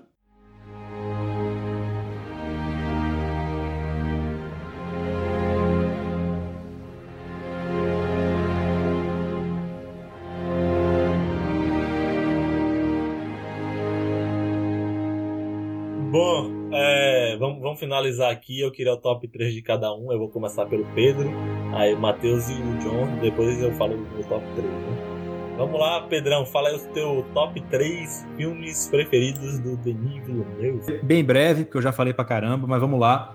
É, eu acho que eu colocaria no meu número 3 é do Villeneuve, seria o Ansandi. É, foi um dos últimos filmes, a eu ver, do Denis Villeneuve, Incêndios. E eu acho que é, é, o filme que, se eu tivesse visto lá atrás, eu teria visto o potencial realmente do Denis Villeneuve ser o melhor diretor da atualidade. É um trabalho de câmera muito bom, a violência desestilizada traz uma mensagem muito impactante e um roteiro que, apesar de ter um plot twist fantástico, ele não se perde na necessidade de ficar fazendo 20 pontos de virada só para surpreender é, o espectador pelo, pelo é, prazer da surpresa, né? Como diz o, o Robert McKee no livro Story, ele fala que quando um final é, é, uma surpresa, ele tem que também parecer inevitável. Eu acho que isso é perfeitamente retratado pelo filme Incêndios. O meu segundo filme favorito, do Denis Villeneuve, eu acho que hoje em dia é Blade Runner 2049. É um filme mais bonito do Denis Villeneuve em questão de cinematografia. O Roger Dickens realmente mereceu o Oscar que ele ganhou. E eu acho que ele, ao mesmo tempo, consegue lidar com a questão extremamente filosófica sobre o que é um humano, o que é formado, é, do que é formada a nossa alma, a nossa essência, é, e também trazer um filme competente ficção científica que expande um mundo que havia sido criado por um dos maiores da história há quase 40 anos atrás. Então, realmente era uma tarefa homérica que eu acho que o Denis Villeneuve conseguiu é, conquistar com sobras. E, finalmente, meu filme favorito, Denis Villeneuve, não tenho nenhuma dúvida, é, tá tatuado no meu braço, é A Chegada. É um filme que consegue ser sobre linguística, com um backdrop de uma invasão alienígena, funciona. Até hoje eu lembro do nome dos personagens, doutora Louise Banks, queridíssima, interpretada pela Amy Adams, faz um papel realmente definidor de carreira. Eu acho absurdo ela não ter sido indicada ao Oscar por esse filme. Acho absurdo também esse filme não ter tido mais sucesso no Oscar, né? Ele ganhou apenas um Oscar técnico de, de mixagem de som, apenas, né? Quantos filmes ganham Oscar de mixagem de som no mundo? Mas enfim, é, ganhou apenas um Oscar técnico e, e ele conseguiu mexer de, comigo de uma forma que apenas outros 25 filmes é, dos 1350 que eu assisti mexeram. É um filme para mim nota 10, é, a mais qualquer classificação que você colocar para mim, Arrival não só chega quanto como supera. É um filme que vai ficar aí com certeza marcado na minha vida como um dos principais motivos de eu ter seguido nessa paixão tão fortemente de críticos de cinema. Lindo isso, muito emocionante. Muito bom. agora, agora vamos pro top 3 aí do Matheus, manda bala, cara. Cara, assim, né, é uma coisa muito difícil, eu não consigo é, assim, no, do 2 para baixo, 2, 3 e 4, eu não consigo definir direito, mas vamos tentar aqui, né? É, eu acho que o 3, terceiro lugar, eu daria para Incêndios. Cara, eu vi esse filme, tipo, ontem. Ou, é, ontem para fazer esse podcast, eu não tinha visto ele. E, putz, me surpreendeu demais, porque é um tema que eu gosto muito, que é o... questão da Revolução Iraniana, né? Essa questão da Revolução Asiática, né? Ou, no, no, no Oriente Médio. E um dos filmes favoritos que eu... Que eu, a gente estava até conversando antes, do, antes de entrar no ar, que é o Argo. Eu gosto muito desse filme, justamente pela temática. E o Incêndios me surpreendeu muito, tanto pelo plot twist, tanto pela narrativa, assim, é, é, não linear. Eu achei muito foda. E, pois é, gostei muito. É totalmente perfeito em, em fotografia, essas coisas assim. É, eu, eu dou terceiro lugar na lista. E em segundo, deixa eu pensar. Eu fico com Blade Runner 2049, uma das minhas franquias favoritas, cara. Questionamentos filosóficos extremos e uma fotografia linda demais, cara. Criação de mundo, a expansão daquele universo, cara. Sensacional. Eu tive a oportunidade de assistir no IMAX, uma das melhores experiências que eu tive na minha vida no cinema. Fico com o segundo lugar. E em primeiro, infelizmente, acho que vocês vão discordar aí, mas eu fico com o, os suspeitos, o Prisoners. Boa. Porque, cara, quando eu assisti isso aí a primeira vez, cara. Plausível, plausível eu, eu tinha um irmão mais novo, entendeu? E ele era relativamente pequeno. Cara, tipo, esse filme me marcou muito. Eu fiquei pensando o que aconteceria se acontecesse com meu irmão, entendeu? Então me marcou muito pessoalmente, entendeu? E, sei lá, a atuação do Hugh Jackman me marcou muito. Eu fico com esse filme em primeiro lugar. A chegada eu deixo em quarto, sei lá. Mas eu acho que foi uma injustiça, mas. Tá plausível. Eu pessoalmente, eu não dá para deixar longe esse filme eu acho muito legal esse potencial que o cinema tem, né, cara, pra tipo, mudar a nossa vida ou então dar uma inspiração. Não aconteceu com você, já aconteceu comigo também, com várias, diversas outras pessoas, talvez com todos que estejam aqui nesse podcast, todos que estejam no, nos ouvindo agora, né? Que é você ver um filme e ele marcar uma época da sua vida por um conteúdo específico. É muito legal isso. E agora o John, fala aí, John, teu top 3, cara. Vamos lá. É, eu não vou falar muito, focar muito nos filmes, porque Pedro e Matheus falaram muito bem de todos eles. Então eu vou direto. Meu terceiro lugar vai ser Os Suspeitos. Não tem como não colocar esse filme na lista. Esse filme, esse filme é impressionante. E não apenas as cenas mais clássicas que todo mundo conhece, que é o do Jeremy quebrando a pia, mas outras cenas incríveis também. É o jeito que o personagem vai enlouquecendo e vai enlouquecendo todo mundo ao redor dele. Esse filme é, é sensacional e como o diretor ele consegue te deixar apreensivo e também curioso de saber quem realmente, que merda que aconteceu com, com o irmão desse cara, o que aconteceu de verdade. Então, é um filmaço, não tem nem, nem, nem muito o que dizer. O Matheus já falou muito sobre esse filme. É, em segundo lugar, eu coloco Blade Runner, 2049. Não, também é outro filme que era meio óbvio, porque Blade Runner é, é, é aquilo. Ele conseguiu um filme é sobre é, sci-fi e conseguir fazer cenas e, é, e histórias tão marcantes quanto uma cena mais. Eu acho absurdo a gente não ter falado, que é a cena que o Ryan Gosling olha pra mulher e a mulher a, porque, tipo, no, durante o filme a mulher sempre chama ele e fala que ele é diferente, né? Que vai dar o nome dele de Bob, alguma coisa assim. E aí chega na hora da cena e você percebe que na verdade ela fala isso com todo mundo. Então ele é só mais um. Esse, esse é o, é o ponto de virada na história do filme. E você fica tipo, caralho, que foda. E, e, e não, não, precisa ficar te, te, jogando na tela, ele simplesmente mostra. E isso já, é, pra mim, é algo É muita cena marcante mesmo. A fotografia. É um falso protagonista no filme, né? Exato, exato. Você acha que o Ryan Gosling no foco e de repente não é, né? Ele, nada, ele só é. É tipo assim, é, é tipo o Indiana Jones dos Caçadores da Arca Perdida e tal, ali só pra. Ele descobrindo assim, que não é o escolhido, né? Não é exato, o especial. Exatamente. Foda demais. Exatamente. Como é um detalhe tão pequeno, consegue te deixar tão chocado. É, e eu acho isso incrível. Viu, Ana de Armas. Oi? A atriz também é excepcional, Ana de Armas. Sim, Acabei de sim, com ela sim, agora. exatamente. Amorzinho na internet. O, o, Ryan Johnson que fez o Entre Facas e Segredos, que é o é Knives Out em inglês, ela tá excelente também. Então fica, fica a dica e acompanha a Ana de Armas. Ana de Armas é excelente. Concordo. Uh, e como todo mundo já falou muito bem, Blade Runner é, o, é o filmaço. Em segundo lugar. Em primeiro lugar, em primeiro lugar, cara, não tem muito onde fugir. É a chegada. Não tem. Esse filme é incrível a capacidade dele com, de, de pegar um, um, como o próprio Pedro falou no início, né? É, a, a, ficção científica de universo, com, é, na verdade, a história verdadeira de universos paralelos, né? E como ela consegue trabalhar as relações humanas baseado nesse, nesse, nesse negócio fantástico que são os alienígenas, de certa forma, que não é comprovado. Mas é um negócio fantástico que você consegue trabalhar as relações humanas dentro do filme. E aí, como trabalha também conceito de linguagem, meu professor, meu professor português, uma vez, vi esse filme, ficou maluco, cara, por jeito que ele consegue trabalhar o cinco linguístico ah, e, e, e, todas essas entrelinhas que eu não, não manjo muito bem, que eu não sou professor de português. Mas é, ele consegue também ser muito sentimental. É, e também ser muito, como pode dizer, contemplativo. Você termina o filme e você quer, pensa mais sobre ele, você realmente quer entender qual foi a mensagem que ele te passou e, e, e fazer as mesmas perguntas que a personagem também faz no filme. Então, me marcou muito, marcou na época do Oscar. Eu tava torcendo pra esse filme no Oscar de verdade. Queria mesmo que ele ganhasse. A chegada, John, lembrando aqui, vocês falaram a chegada, que foi o filme que tirou o foco de Batman vs Superman no ano de discussão sendo ruim ou sendo bom, independente da opinião de vocês, foi a chegada foi o filme que tirou o foco de, de Batman vs Superman, que tava no âmbito das discussões da Batman vs Superman tá no foco até hoje, cara. Não, puta que pariu. Não, mas no ano eu lembro que a chegada tipo sanou essa, essa parada que tava tendo de Batman. Entalado, né? Certa Ela fez forma, o cara né? engolir. É. Ela fez o cara engolir aquilo, é, amigo. Tem, tem, o cinema continua, o cinema é isso. É, é, é o destino, é a viagem, é, sabe? É, todo o processo. Pra você ver a força que teve. Exato, exatamente. Então é isso, para mim, como a gente já elogiou o Denis aqui a, ao Rodo, ele é um dos melhores diretores da atualidade. E é esses filmes comprovam isso. Então, meu top 3 é isso. É, valeu, John. E meu top 3 é igual ao do John, não, não tem muita novidade. Eu acho que para qualquer ouvinte, né, é o que vai permear o top 3 aí do, do Villeneuve.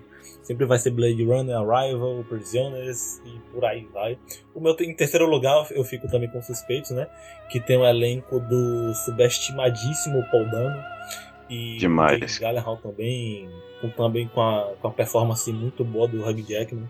E em segundo lugar, né? É, eu fico com Blade Runner 2049, que fala da volta do Deckard, é isso aí, cara. É um filme extremamente lindo. Não tenho mais o que acrescentar, que vocês já falaram tudo desse filme, basicamente.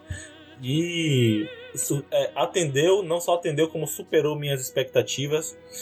É, eu também estava esperando por uma boa atuação do Jared Leto, no caso, porque a gente já estava com a decepção dele por conta do Coringa, né? Foi algo e é legal de se menos, ver. Né? Não, a, a, atuação dele foi, foi legal. Ele, ele foi mais fraco do filme.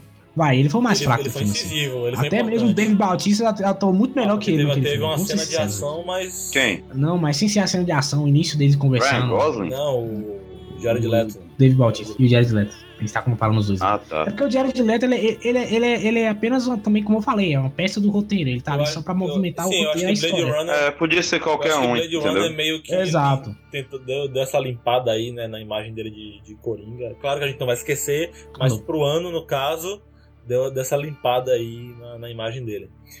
E é um filme com uma Sim, fotografia sim. excelente. Não, não vou ficar na redundância aqui, porque é um puta filme.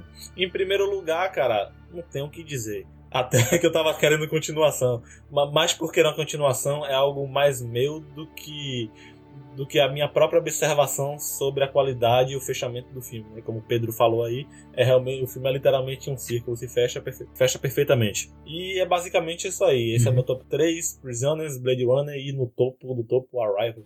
Eu, eu espero que Duna é, entre nesse top 3 de tão bom que seja, né? Essa é a expectativa que se tem aí. E é isso aí. Esse foi o meu top 3. É, para finalizar aqui agora o podcast, eu queria agradecer muito a participação do Pedro do Abaixo da Crítica. Visitem o canal dele, muito bom. O cara manja mesmo de cinema, é um cinéfilo nato. E é isso aí, galerinha. Pedro, você queria deixar alguma mensagem aí pra gente, pra galerinha do Cine Bananalcast? Agradecer mesmo, Ronald, pelo convite. Foi um prazer participar do podcast. Sempre muito bom falar de coisa boa e não tem nada melhor em Hollywood no momento do que Denis Villeneuve, especialmente Verdade. agora que a gente tem a notícia que ele tem completo controle criativo sobre Duna, então já estou super ansioso. Aí tá com certeza na minha lista é, de filmes mais aguardados de 2020. E eu também, claro, é, tô lá no canal Abaixo da Crítica. Quem quiser me acompanhar é youtube.com.br Abaixo da Crítica. Também estou no Twitter, no arroba Abaixo da Crítica. E para deixar avisado aqui em primeiríssima mão, em exclusividade, que eu estou começando uma série de vídeos, de vão ser 11 vídeos, que eu vou explorar aí os melhores filmes da década de 2010 e 2020, é, entre 2010 e 2020, né, evidentemente. E nesses vídeos, evidentemente, teremos muita coisa também sobre Denis Villeneuve, afinal, ele foi um dos grandes cineastas também da década. Assistirei com certeza. Muito bom, Pedro. Boa, Boa. iniciativa aí. E que, que, pra que fique claro aqui, né, que farei novos convites aí pra você, Pedro. Adorei sua participação futuramente aí pra um, um tema que te agrade. E é isso Volte aí. mais Olha, vezes. Pedro, Pedro, inclusive, Pedro, já aproveitar aqui que já, a gente já tá conversando, cara. Se, é, já vou abrir o convite aí. Com licença, Ronald, já vou me, me Pode intrometer aqui. chamar. chamar à o, o, o, o Pedro pro, pro Cresce Finais também, né, cara? Inclusive, o Ronald participou do último Cresce Finais, a gente tava falando sobre filmes merdas que a gente Sim, gosta. E aí eu vou deixar aberto o convite pra você aí, Pedro, pra você também ir lá bater um papo com a gente também. Eu vou escolher um tema Tô bem legal. esperando o meu convite também, John. O Matheus também, vai chegar a sua hora, vai chegar a vez todo mundo mantenha a calma, porque Tô a gente só tá esperando. pensando- Vai vir muita série agora, vai vir o, a gente vai falar sobre o Watchmen, vai falar sobre o Mandaloriano, aí eu vou chamar essa galera pra poder conversar Me chama sobre. pra Mandaloriana aí. Beleza. Show. Então, então é isso, pessoal. Eu queria muito agradecer a presença de Pedro, cara. Valeu mesmo, você trouxe muito conteúdo pra gente. Realmente um crítico, né? A gente tenta, a gente, de vez em quando a gente O cara é bom, o cara é bom. O cara é bom, o cara é bom, o cara é bom. Finge que eu não sei nada, porque as pessoas de vez em quando querem só que a opinião dela seja validada, então é, você como um cara que tem opiniões polêmicas, eu imagino que você aprecie também uma pessoa que é, complemente no discurso, e não só falando a mesma coisa, pelo menos é isso que eu sempre tento ser. Claro, claro, sempre, sempre, sempre. Muito bom, muito bom. E agradecer também mais uma vez a participação do Já da Casa, Pedro do Abaixo. Pedro o quê, mano? Tô confundindo as bolas aqui do, do John, né? Dos créditos finais. Corta aí, Gabriel. Corta, Gabriel. Corta não, deixa essa porra aí. Gabriel não vai cortar nada, John- cara. Duas de É porque, é porque o John. É Cheio porque de o John já é da hoje. casa, né? O John, o John já participou Ah, várias já vezes aqui. Vamos né? verificar também um podcast do, do John, é, os créditos finais. E é isso aí, o Matheus também já, já é o ancião aqui da, do Cine Bananalcast. E muito obrigado pela participação de vocês. O ancião. Valeu. E Tchau. é isso aí. Muito obrigado a todos. Um beijo, um abraço. E até o próximo Cine Bananalcast ou Cine Drops. stay? Would it be a sin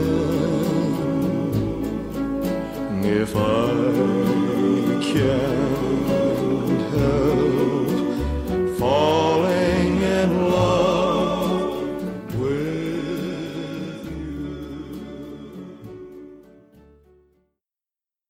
Denis todo mundo encerrar falando Villeneuve, né? Todo mundo junto, Villeneuve. Então vamos lá, um, dois, três, Villeneuve. Villeneuve. Villeneuve. Villeneuve. Villeneuve. Meu Deus. Villeneuve. Villeneuve.